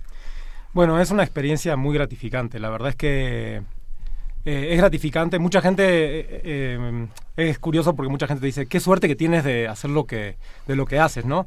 Eh, pues por un lado yo creo que la suerte en realidad es poder vivir de lo que uno más le apasiona, pero también conlleva un gran sacrificio, ¿no? Parece que nuestro trabajo en realidad muchas veces es de ir de vacaciones a viajar. Sí, pero claro. Ujú. por, por ejemplo, yo en, en mi caso también implica muchísimo esfuerzo físico ¿no? y, y mental. Creo que el trabajo de fotógrafo, de periodista y ah, también como ustedes, eh, la- hay, hay un gran- una gran dosis de creatividad. Y esa creatividad no solo es a la hora de empuñar la cámara o encuadrar o ver la luz, sino desde la concepción misma de una idea, de un tema a desarrollar, ¿no? Y eso es lo, como lo que decía Betty, ¿no? México es un país mega diverso en todos los sentidos, que, que todavía deja muchos rincones por ser explorados, y en la creatividad de uno está ir a buscar eso o mostrar la historia como, como tú crees que, que es válido contarla, ¿no?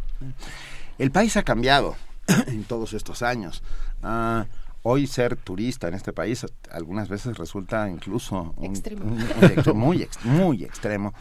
¿Cómo sientes, eh, Luis, que ha cambiado el país? ¿Y, y qué es lo que tendríamos que estar viendo que no vemos? Mira, sí cambia el país. Cada vez hay, por ejemplo, más carreteras. Es más fácil llegar a un montón de pueblos. Antes te ibas a la costa de Oaxaca. Hace 40 años, cuando empezaba México desconocido, te ibas a la costa de Oaxaca y era irte cinco horas sobre terracería, por lo menos, ¿no? O más. Más horas. Ahora puedes llegar en autopista a la mitad del camino y llegas en camino pavimentado a la costa de Oaxaca, a Mazunte y no hay horas. ningún problema, ¿no? Cuatro horas y media, ¿no? A, a la ciudad de Oaxaca, Ah, más otras más cinco otras, de una carretera con muchas curvas, pero muy bonita, Sí, claro. a, la, a la costa. O sea, en ese sentido ha cambiado muchísimo el país. De todos modos, aquí no, no sé qué es lo que opine Beatriz y Marcos, pero yo creo que es un país que no terminas de descubrir. O sea, de pronto, por ejemplo, nos toca hacer guías sobre un estado, hacemos varias guías a lo largo de ciertos años de, de un estado, y cada vez que volvemos a visitar ese estado, a veces nos toca hacer la misma guía a los mismos este, escritores o fotógrafos, y le encontramos nuevas caras, y no terminamos de descubrirlos. ¿eh? Y el estado que quieras, desde uno pequeñito como Tlaxcala hasta Chihuahua o Chiapas, ¿no? La, la mirada, la mirada hacia el país. Perdón, pero me quedé pensando, hay una colección de libros espectacular editada por Conaculta llamada Mirada Viajera, Sí. que son todas estas ah, miradas de extranjeros que sobre todo en el siglo XVIII y XIX visitaron nuestro país. Estoy pensando en Humboldt, en la Catherwood. en, en en- en Carterwood, en la Condesa Calderón de la Barca.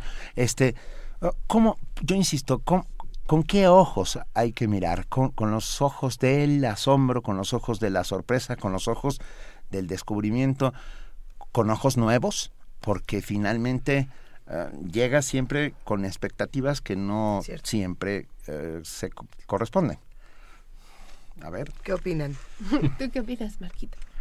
Eh, mira, yo, yo de hecho soy de origen argentino, ¿no? Vengo de una cultura latina también y sin embargo, a pesar de que ambos países están en Latinoamérica, es un contraste extremo. Eh, yo te digo, una de las cosas que me ha atrapado de México es eh, por qué, muchas veces la gente me pregunta por qué sigo aquí si Argentina es un país tan maravilloso y creo que es por esta insa- eh, insaciedad, ¿se dice?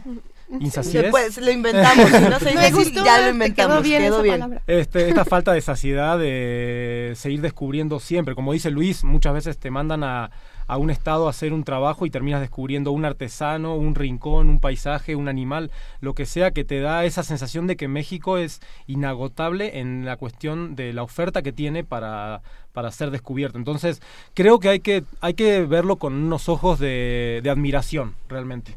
Porque es un país que, que mm, que agrupa muchas, eh, actualmente todavía a pesar de la, modernidad, de la modernización, de la globalización y de la hipercomunicación que vivimos actualmente, hay lugares donde todavía no llega el carrito de la bebida de la etiqueta roja y, y que realmente se llega solamente caminando. Y, y comunidades donde son totalmente comunidades afroamericanas eh, in- eh, intactas aún, o sea, hay muchas cosas todavía por descubrir eh, que la gente ni siquiera se imagina. Y entonces ver un, pa- un país así tan mega diverso que todavía se preserva así a pesar de muchas del avance de, de la modernidad y de todo, Claro. creo que es, es de admirar, la verdad, y es de respetar y de valorar mucho, ¿no? Luis, querías Yo- comentar algo. sí, yo, yo quiero completar lo que dice Marcos. Sí. Tiene, México tiene dos cosas eh, muy importantes que en pocos países del mundo más los tienen. Gran diversidad de naturaleza. México es el cuarto o quinto país de mayor biodiversidad en el mundo. Y enorme diversidad cultural. O sea, los, nosotros estamos acostumbrados a verla todos los días, entonces no nos llama la atención. Pero si empiezas a afinar un poquito más los ojos para ver esa diversidad cultural, las diferencias que hay entre la gente de Michoacán con la gente de Tamaulipas, sí.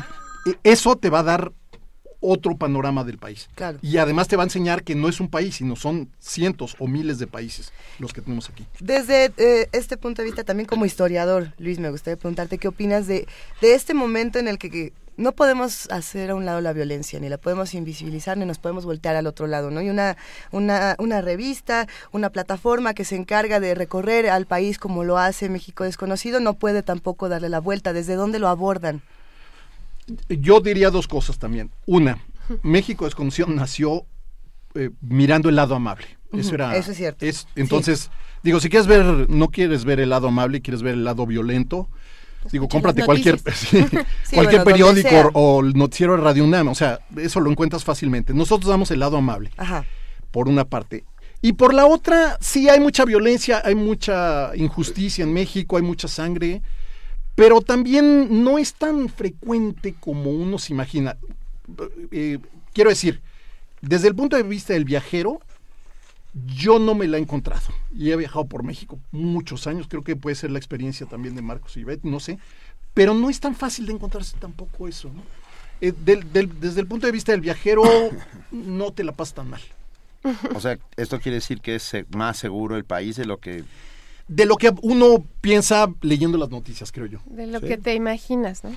Digo, ¿Cuál ha por sido- supuesto, hay, per- perdón, ¿no? Hay, hay, hay contextos, obviamente, si, eh, no sé, vas a una frontera en la madrugada, este, A una fiesta de cámara 15 años bling, en ahí Reynosa, probablemente alguien te va a decir algo, pero... Pero yo creo que es como en todas partes del En mundo. cualquier parte, si vas a. París y te metes en unas calles este peligrositas y o en el metro en la madrugada con un equipazo eh, pues, en- este de cámara y demás, pues te va a ir. Déjenme puedes preguntarles. O te puede salir un terrorista de ISIS. ¿Qué es lo más asombroso que han visto en sus viajes con México desconocido? Ah, Está, ah, qué a difícil ver, Marco, pregunta. Frente a los ojos, de repente decir, esto fue lo que más me asombró, de todo lo que he visto. Eh, mira, la verdad es que yo, yo trabajo mucho en contextos naturales, sin embargo, a mí lo que siempre, por sobre todas las cosas, me sorprende es la gente. Eh, y la gente apasionada por lo que hace. Y eso es lo que yo persigo con mi cámara. Eh, puede ser un deportista, puede ser un artesano, puede ser un, eh, un bailarín. Y mm, ahora, ahora, si me preguntas así en mente, justamente ahora que estamos hablando de, del tema de lugares calientes y demás, eh, me tocó hacer la guía de una guía de todo Sinaloa hace un par de años. Órale, sí. Eh, y me metí en lugares muy, muy recónditos. Y en uno de esos lugares eh, recónditos eh, me tocó ver a, a la gente de Mayo y Oreme eh, haciendo danzas del venado eh, de una forma espectacular e incluso hacer tres generaciones, o sea, niños, papás y abuelos haciéndola de una manera que realmente te olvidas que estás viendo una persona y, y empiezas a creer que estás viendo un animal eh, moviéndose. Y eso a mí me ha impactado, me ha impactado de, de muy buena manera. ¿Somos un país que cuida a sus turistas y a sus visitantes? Definitivamente. Yo creo que sí. Sí, sí, sí. Y siempre encuentras quien te ayude y quien este te eh, diga por dónde o te recomiende algo y muy amablemente, la verdad. Lo- Hace poquito tuvimos un, estábamos en una a fábrica que se llama La Aurora en San Miguel de Allende y tenía un, un compañero, el fotógrafo, les meti- se le metió algo al ojo y la, un- alguien de ahí de arte corrió a la Cruz, a, la- a la Cruz Roja, nos, consiguió un, un doctor, fuimos al doctor, el doctor se portó lindísimo, el oculista, o sea, como que todo el mundo está pendiente de qué necesitas y eso se me hace pues muy, muy padre. Como historiador, a ver, perdón, porque nos están haciendo una pregunta. Miguel Ángel Lara nos pregunta si eres Marcos, perdón. No, no, no, no. Sí, sí, sí lo soy. No, no, yo sé que sí. Miguel Ángel Lara dice, eh, su invitado se llama Luis Romo Sedano. Si es así, un gran abrazo. Miguel Ángel Lara, que estudiaron juntos. Sí, sí. Ah, ¿Te acuerdas de él? Sí, cómo no. ¿Fueron efecto. juntos a algún lado? No, No, no, no, no, viajaron, pero sí. A ver, y como historiador, ah, se- aparentemente la historia ya está toda contada, pero esto es absolutamente falso y lo sabemos bien los que tenemos algo que ver con ella. ¿De dónde abrevan las historias de México desconocido? Pues ¿Cuáles mira, son sus fuentes primarias, las secundarias, las... la, la fuente quizá más primaria son nuestras experiencias, ¿no? No sé qué, qué Totalmente, sí, sí, sí. O sea, es nuestra experiencia de viaje primero. ¿Qué es lo que vivimos al, al movernos por México, al conocer tales y cuales este, playas, puertos, montañas, etcétera? Esa es nuestra principal información. Ahora, desde luego la historia, la historia de México está pues, ahí presente y hay que buscarla. Pero la historia de México, la que solemos conocer, es una historia política. Y la historia más interesante de México es la historia cultural. Mm. Entonces también ahí hay que buscarle muchísimo, ¿no? Cuando tú ves, por ejemplo, ahora que preguntabas qué, qué cosas me han sorprendido más de México, a mí una de las cosas que más me sorprende es, por ejemplo, el mezcal. Del mezcal no hay una historia escrita sobre, en México. Y sin embargo es una bebida maravillosa, ¿no? Sí, no, bueno. Hay quien la llama el destilado más fino del mundo, yo lo creo, me encanta. Y sin embargo no hay historia escrita sobre eso. De pronto tienes que buscar aquí y allá. Y así como ese elemento cultural, hay muchísimos, o sea, incontables elementos culturales en México que necesitan su historia. Mira, Mario Mora dice algo, eh, un elogio que no suena a tal, pero que es sin duda un elogio. Yo dejé de comprar la revista porque me traumé de tantas cosas que se pueden hacer y yo sin tiempo de ir. ah, ¿Se han repetido en 39 años? ¿Se ha repetido? Seguramente nos hemos repetido, pero con una nueva mirada. O sea, se puede, sí, se puede hablar del mismo tema, al mismo lugar, pero de diferente forma o este contarle otra historia. Hay tantas historias, somos contadores de historias, entonces esas nunca se van a terminar y se pueden decir de mil formas. ¿Cuál es la mejor plataforma desde tu punto de vista para contar una historia? Y una historia como esta, ahora que están cambiando tanto los medios y que tienes eh, revista impresa, aplicación, revista digital, ¿desde dónde se está pudiendo contar mejor las historias? Pues creo que eh, depende del, del usuario. Eh, yo creo que todas las plataformas son buenas porque siempre va a el, el usuario va a, escoger, va a elegir cuál, ¿no? Entonces... A México desconocido, ¿cuál le ha funcionado más? Todas, la verdad que todas, porque todas tienen algo. La, la empresa porque se colecciona, le, le encantan a las personas. la, la versión iPad pues les encanta porque traen videos, trae audios, es como más interactiva. El, nuestro sitio web tiene en lo del momento. Todo lo del momento. Eh, ahorita vas a encontrar todo lo de la época navideña, tradiciones, viajes para todo mundo. Es la más actualizada. Vamos es la más actualizada. Este, estamos constantemente subiendo notas. Eh, con el equipo de, de, web. Estos, cada semana se suben cosas originales y este y pues nuestras aplicaciones acompañan al viajero y las guías acompañan al viajero a su, en, en, en sus recorridos. Acabas de decir una palabra clave. Y yo, yo sé la diferencia porque la he vivido, pero me gustaría que ustedes la explicaran. ¿Cuál es la diferencia justo entre un turista y un viajero? Porque, porque la hay. ¿Tú qué piensas, Marcos? También eh, a ti como fotógrafo, ¿cuál es la diferencia entre turista y viajero? Yo creo que viajero es el, la persona que se dedica al viaje. Em, que lo toma como incluso como una pseudo profesión, ¿no? Que investigas, que planeas, que vas y cuando estás ahí eh, sí, pero nosotros digamos somos viajeros profesionales, por así decirlo. como Ulises. Somos viajeros expertos. Pero, sí, la persona que llega y se involucra y platica con la gente local y que indaga un poquito en, empaparse de la cultura que está viviendo. Creo que esa es la diferencia. El turista es el que camina, eh, toma la fotillo aquí, toma la fotillo ahí, ¿no? este, se toma el selfie. O, no sale del hotel cinco estrellas donde tiene todo pagado. da igual si está en Buenos Aires, en Budapest o en Montevideo o en México, ¿no? Y no siento que no platican, no indagan, ¿no? ¿Podríamos dar recomendaciones para ser un buen viajero? Para ser un viajero, así como tips. Platicar con la, platicar con la gente local. Es el número uno. Comer donde comen los locales. Ay, sí. Eso me lo hice yo y, he tenido maravillosas y, trágicas experiencias. hablar con la gente local, comer donde comen las personas. Esas dos cosas se pueden se pueden hacer en un solo momento y lugar. aparte, déjame, nunca, déjame nunca, ah, perdón, Nunca te vayas de un lugar sin ir al mercado. El mercado. Eso es importante. ¿Qué, otro Al mercado local. nada más un paréntesis. México es un país ideal para platicar con la gente y para comer lo que come la comida local, ¿no? Porque pocos países del mundo también son tan amistosos como México. Los mexicanos en general solemos tratarnos bien cuando digo cuando no somos guerrilleros o eh, narcotraficantes, este, pues sí. Pero cuando la gente no es violenta, es muy amable, entonces es fácil platicar con él. ¿Cómo identificamos estos lugares? A ver, yo, tengo mi propia teoría, pero ¿cómo le hace uno para identificar los lugares donde realmente come la gente, los lugares donde realmente se reúnen a hablar? De entrada leyendo en México desconocido, ¿verdad? Pero, pero ¿qué otras recomendaciones nos hacen? Cuéntenos. Para acercarnos a los secretos. ¿Tú cómo le haces, Marquito? Eh, no, yo literalmente pregunto en la calle, o sea, trato de ir al lugar como más concurrido por la gente, eh, y no solo en México, en cualquier parte del mundo. Eh, y preguntas a dos, tres personas y si la mayoría te contesta al mismo lugar, pues no hay pierde. Y creo que otro tip, la verdad es que ahorita se me viene a la, mente, México es un lugar em, magnífico en cuestión de, bueno, por, por, supuesto de derivado de la cultura, en cuestión de arte. Y otra cosa en, la que a mí me, ha apasionado mucho es en cada lugar que voy trato de buscar como las los artesanos más eh, delicados o más destacados y, llevarme a casa algún detallito o algo porque creo que que vale mucho, mucho la pena. Somos uno de los cinco países con mayor riqueza gastronómica, con mayor patrimonio cultural, con mayor patrimonio natural. La gente es amable. Algo no está funcionando. Sí, exacto, algo no está funcionando. ¿No deberíamos tener mucho más eh, visitantes y viajeros de todo el mundo?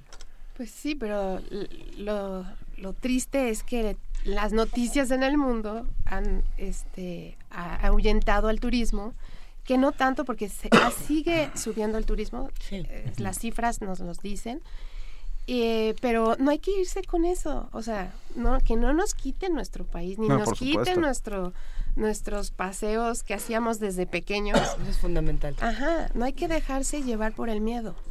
Eh, uno de los lugares que más me gusta, y que se, suena así como muy eh, X es Acapulco. Pero, no suena X, es maravilloso. es maravilloso, pero muchos van a decir viajero experto y le encanta Acapulco. Pues, pues sí, a mí me fascina Acapulco. Y yo digo que a mí nadie me lo va a arrebatar. Y yo sigo yendo cada año, varias veces al, al año, y, camino por la costera eh, a toda hora y soy feliz. Entonces yo digo que ese lugar nadie me lo va a arrebatar. Este, yo creo que es un gran principio de relación con, con la nostalgia, con los deseos, con el país como tal. Juana Inés. Estaba pensando que cada vez eh, es más fácil moverse del lugar sin, sin cambiar en nada. Es más fácil llevar contigo, ¿no? es más fácil viajar porque es más accesible pero al mismo tiempo es más fácil no, no salir de donde estás, ¿no? Estar pegado a, a un teléfono celular, estar pegado, como estar mm. siempre haciendo lo, lo, mismo que haces en tu casa, lo puedes hacer si eso eliges en otro, en otro lugar. ¿Qué, ¿Qué es lo que tiene uno que entender cuando viaja? O sea, ¿cómo, cómo hacer ese cambio de turista a viajero desde adentro? olvidarte, creo, un poco de, tu mundo personal, de tu teléfono celular, de, internet, de estar llamando a la familia cada rato, para conocer otras cosas, o sea, desconectarte de tu mundo anterior, creo que sí es una recomendación ideal, y eso aún en lugares muy cercanos a donde vive uno en México, ¿no? O sea, uno puede desconectarse tan pronto sale, por ejemplo, en nuestro caso de la Ciudad de México, ¿no? Si vas aquí a los volcanes, si vas a la Jusco, si vas al estado de Morelos, si vas al estado, al poniente del estado de México, ¿no? El desconectarse sí es fundamental. Sobre todo también para experimentar una formas de vida distintas, ¿no? Y, totalmente novedosas. De otro modo vives con el cordón umbilical ahí. Sí, y vivir con el cordón umbilical no es buena idea, porque esta lógica de yo voy a viajar para sentirme como en casa, pues mejor quédate en casa. La lógica es exponerte a lo otro, a lo distinto, a lo diferente, a aquello que no has probado nunca, aquello que no has visto nunca, aquello que no has oído nunca. Y dejarte, y ahora sí que aflojar el músculo y dejar que todas esas sensaciones entren a ti para intentar entender, entender a los demás, que yo creo que esa es la parte más importante y vital, ¿no? Del viajero, de entender a los otros para poder ver un reflejo de ti mismo. No, nos están preguntando aquí en, redes sociales, eh, ¿para qué, quiénes deben leer esta revista? ¿Los mexicanos que quieren conocer México o los extranjeros que quieren llegar a visitar nuestro país? ¿Para quién está dirigido? Está dirigida para, todos. bueno, es, para todos, obviamente, porque lo estamos compartiendo con todos a México y nuestras experiencias. Pero bueno, la invitación suprema es a los mismos mexicanos que este, conozcan absolutamente todo y que no les no les deje de sorprender su país y que lo empiecen a, amar de mil formas porque lo puedes amar por su comida, por su naturaleza, por sus aventuras. Entonces, esa es la invitación, sobre todo a, a, pues, a los mexicanos. Eso muchas veces se van, se gastan el dinero en otros lados y no conocen lo que hay aquí. Entonces, esa es nuestra invitación principal. El doctor Mauricio Rodríguez nos escribe y nos dice, turista es el que visita lugares y cosas, viajero es el que construye experiencias en los lugares y con las cosas. Ay, Creo que es una gran, gran frase que podría ser robada por México Sí, desconocido. ¿eh? Está contratado. Oye, por cierto, alguien nos preguntó qué se necesita para trabajar en México desconocido. Damaris Esquivel. Ah, Damaris, gracias por interesarte. Pues, este, escríbenos a editor arroba punto mx y ahí, este, nos dices tus ideas. Lo que se, lo que generalmente se hace es que eh, la persona escribe su idea y, este debe de estar más siempre acompañada de fotografías para que veamos cómo, cómo es su lenguaje fotográfico a lo mejor o de qué se trata y ya este pues se puede volver una viajera experta, ¿no? Venga, a ver, Beatriz Santos, repítenos el correo. Editor arroba mexicodesconocido.com.mx. Ya lo acabamos de subir a nuestras redes Gracias. sociales. No, por favor, es un verdadero placer. Hay tanto por descubrir. Uno no acaba de ver México. México se desborda por todos lados.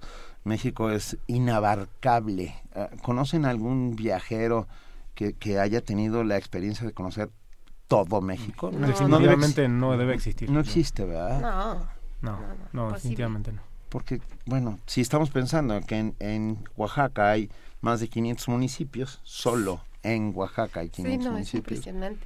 Es realmente Y lo impresionante. que decía Marquito hace un rato, de que hay lugares que hasta tienes que llegar caminando o en, en caballo o en burrito. Entonces, ¿En 30 y cuántos años de la revista? 39. En 39 años de la 39. revista eh, se siguen sacando temas y cosas y da para muchos años más. Así que imagínate y cuántos colaboradores somos. Rafa Olmedo nos pregunta, ¿qué tan caro es viajar en el país? Ah, pues hay para todos los Es bolsillos. muy barato, muy barato. Creo que, volviendo un poco al tema, a los temas anteriores que hemos tocado, creo que Ujú. México está, lo hemos desvalorizado en términos viajeros, ¿no? Eh, Sí. Estamos constantemente quizás mirando hacia afuera, a dónde nos vamos a, a, a otro continente, a otro país, y realmente tenemos aquí mucho más de lo que podemos conocer, ¿no? Y sobre todo eso, es un país eh, extremadamente barato para, para conocer y para viajar. A ver, es algo en que términos mundiales, ¿no? cuando cuando tú decías este cómo tenemos que hacer para, para poder desconectarnos del, del, del cordón umbilical creo que mm, un poco es eso no ser agradecidos con lo que tenemos Sí. y poder este desconectarnos y disfrutar de la experiencia que quizás no todos no todos tienen no entonces cuando viajamos que es algo que en México casi todos podemos hacer eh, disfrutarlo conectarnos con el lugar A ver, pensemos, hagamos un ejercicio, un viaje de un día, saliendo del sitio federal, un viaje ¿Un de viaje un día. navideño de un día? Ajá. ¿O no navideño? Pues navi- navideño por- porque son las fechas. Yo te diría, por ejemplo, de un día para pasar la noche fuera o de salir y regresar. De ir y regresar. Ir y regresar. Ah, una nochecita. Eh, para estas épocas muy bueno Ahí vamos, ahí vamos, Luisa. Mira, justo el fin de semana pasado me habló un amigo, me dijo, quiero ir a, a Iztaccíhuatl, ¿no? Ujú. Y este, eh, no tengo nada de experiencia de montaña, no conseguí hablar con, con Armando, que es nuestro, nuestro amigo que es guía, este, pues que me lanzo solo. Sí, le dije, bueno, entonces este, sales de la Ciudad de México rumbo hacia Meca Meca, de ahí subes a Paso de Cortés, pagas tu entrada al Parque Nacional, sigues eh, hasta La Joya, que es donde puedes dejar el coche, te comes un- una quesadilla o un cafecito caliente y ahí empiezas a caminar hacia arriba. Cada tanto puedes voltear y ver el, el Popocatépetl ahí este, humeando, que es algo único, también una experiencia única en el mundo. Y pues subes hasta el refugio casi a 5.000 metros de altura o hasta donde te- tu cuerpo te dé y, y regresas en la tarde a tu casa. Así de sencillo. Esta época es, es la época de montañas aquí en México porque, bueno, normalmente hay, hay nieve, está muy bonito el clima, los días son claros. Ahora todavía estamos esperando las nevadas, pero, pero esa es una experiencia de un día Pero ya hay esta luz única en el mundo. del invierno mexicano. la luz del invierno mexicano, incluso en la Ciudad de México, es, Es distinta. es increíble. La inventaron el doctor Atl y Gabriel Figueroa. Ah, Exactamente. Le salió preciosa. y, le sal- y le salió bordada. Y le sigue quedando muy bien.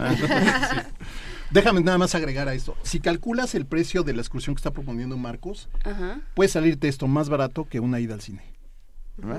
Mira, mira.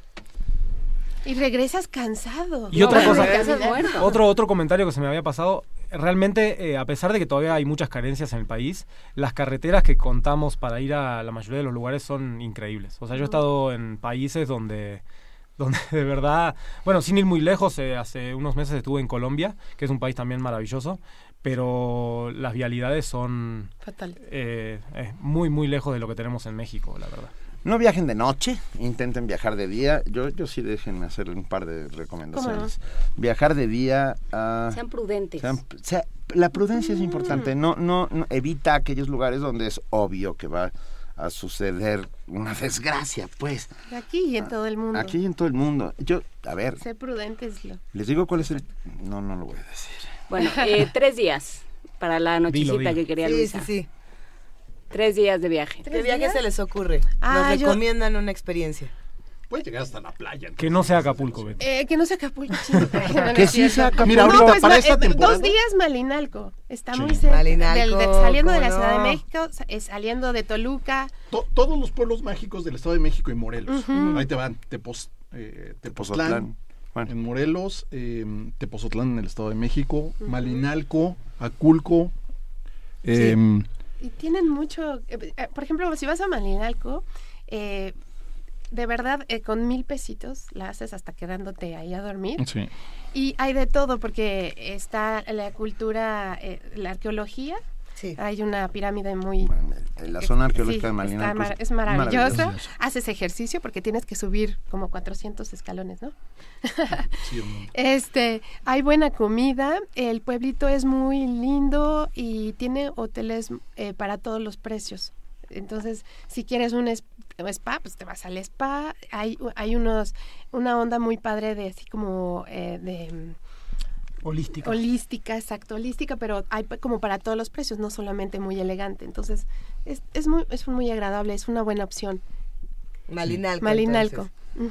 Y si tuviéramos que plantear el viaje así, bueno, para, para los que nos gusta regresar mugrosos después de un viaje, que regresar con una nubecita de polvo. y Nos gusta regresar muy grueso. Sí, que te la pasaste también, que llegas de- hasta llegas empolvado, así. que, que tus zapatos... siempre ando así. un viaje extremo que nos recomienden. Ah, ¿no? Pues ok, ahora sí tenemos una buena semanita para irnos y de verdad meternos a las A ver. Pues a los Monterrey. resquicios, a todo. ¿De cuántos días? A las cumbres.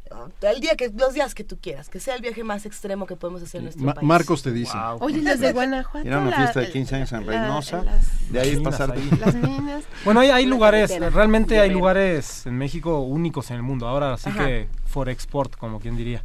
Este Chihuahua a mí me ha fascinado siempre. Fue eh, curiosamente la primera colaboración que hice para México Desconocido, un viaje eh, en Chihuahua.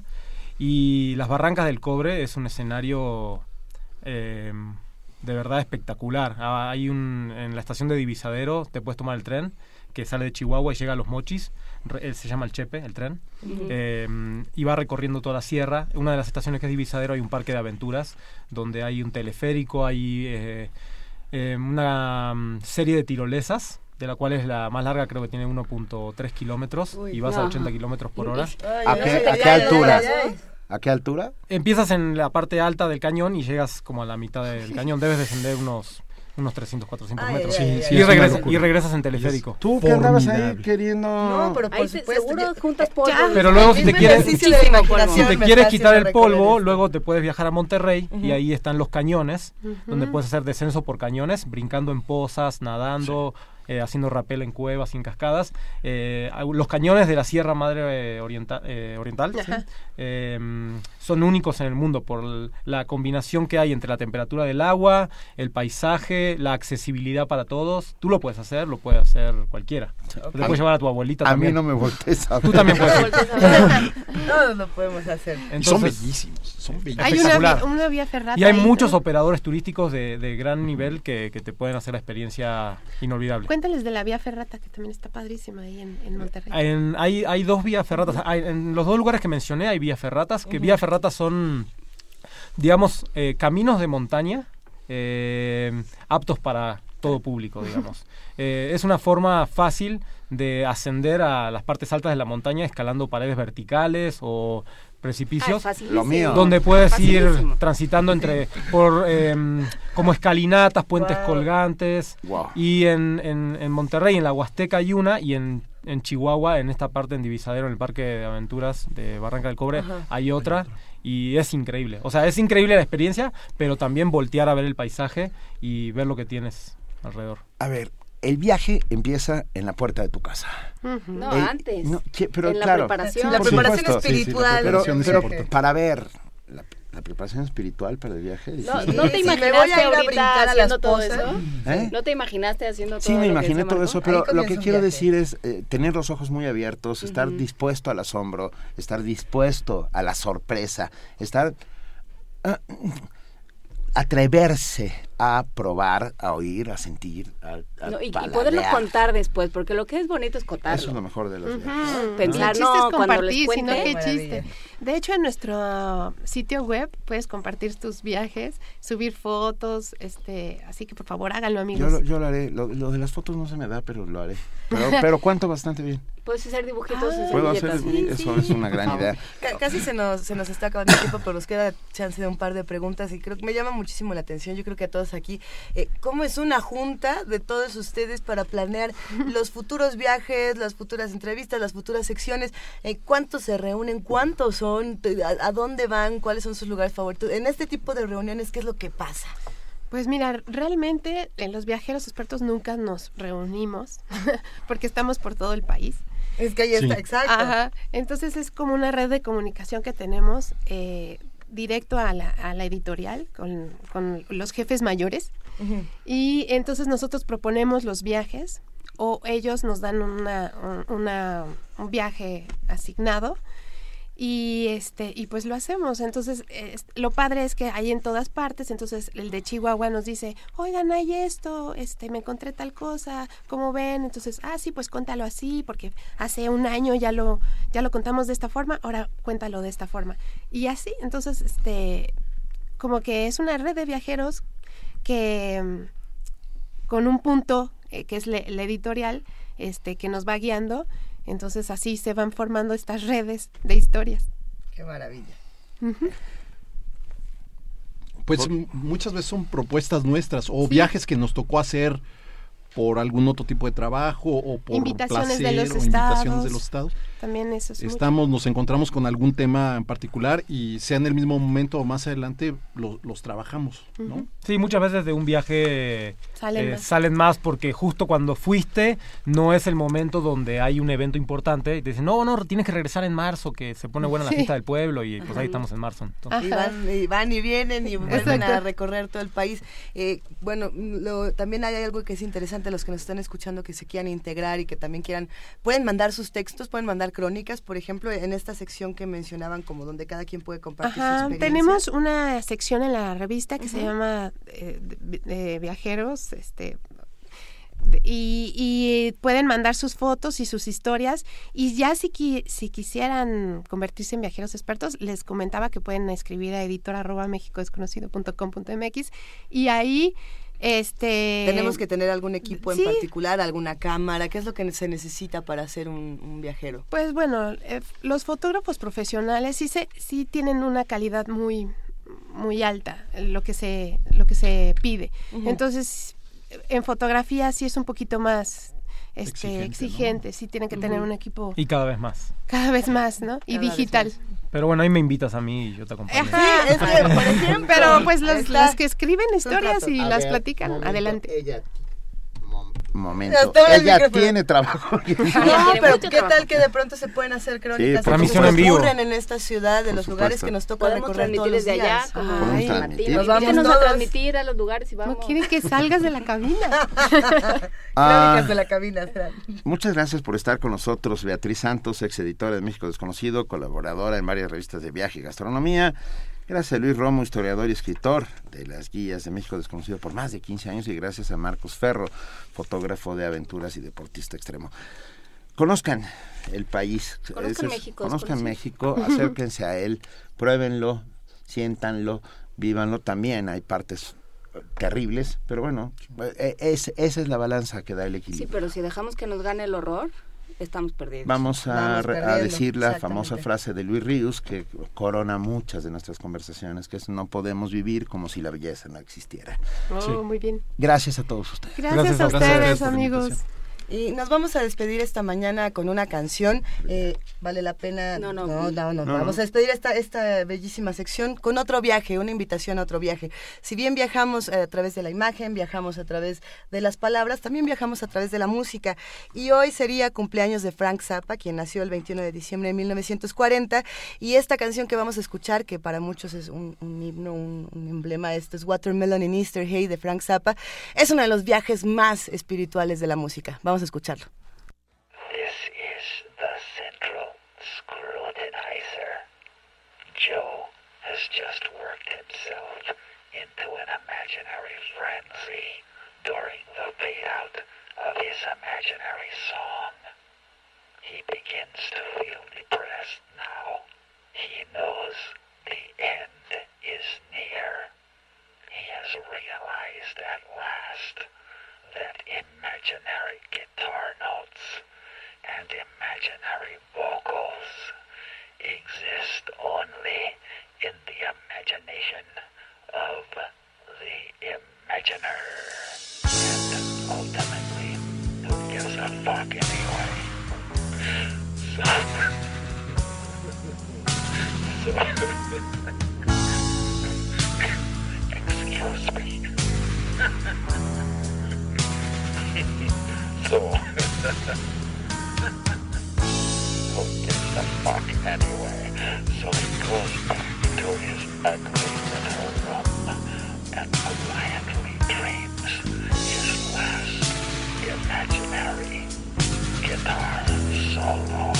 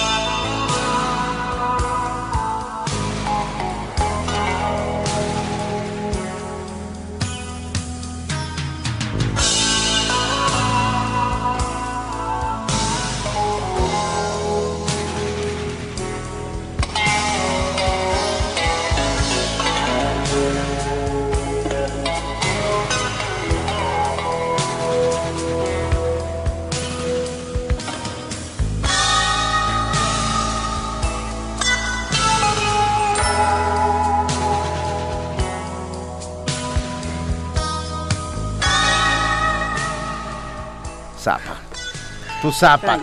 ¿Qué tal esa canción? No, bueno. ¿Qué tal Frank Zappa dándonos este viaje que yo creo que todas las personas que lo vivieron lo amaron y bueno, ya, y los que lo seguimos viviendo, la música es eterna.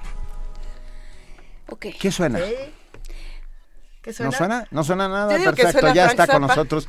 Bueno, suena Frank Zappa, bastante es eso. Va a venir Vania y luego el caballo, porque es que ha estado una cosa muy complicada. Llegó después Llegó Vania antes que el caballo, lo cual nos parece muy bien.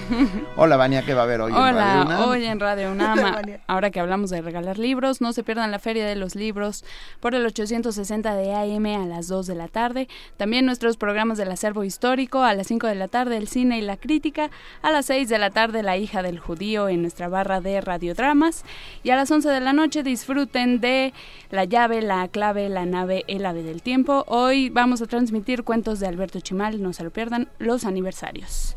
Y por el 96.1 de FM de la 1 a las 4 de la tarde, nuestro Buffet Babel, no se lo pierdan. Estamos retransmitiendo la tercera temporada de Tejiendo Género, por si se perdieron algún capítulo, escúchenlo a la una y media de la tarde. Y también México en el aire con la retransmisión de Francisco Toledo toda esta semana hasta el viernes a las 3 y media de la tarde. Resistencia modulada a las 9 de la noche con los muerdelenguas Mario Conde y Luis Flores. Y a lo largo de nuestra transmisión, poesía en voz alta punto 15, si la lengua no alcanza, no se lo pierdan. Nuestros podcasts están en la página de internet www.radiounam.unam.mx.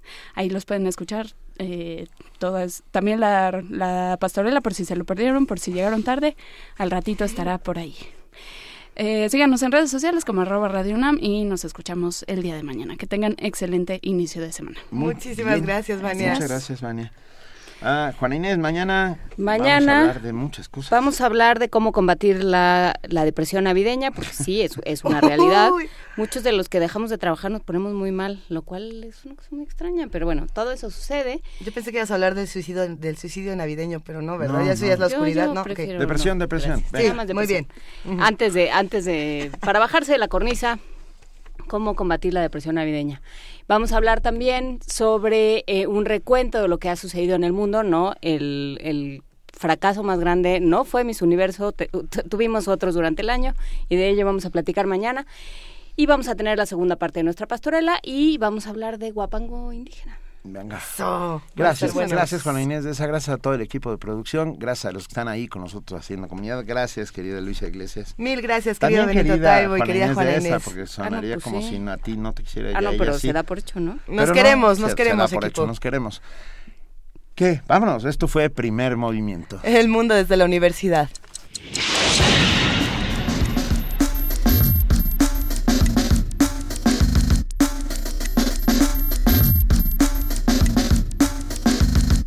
La Coordinación de Difusión Cultural de la UNAM y Radio UNAM presentaron Primer Movimiento. El mundo desde la universidad.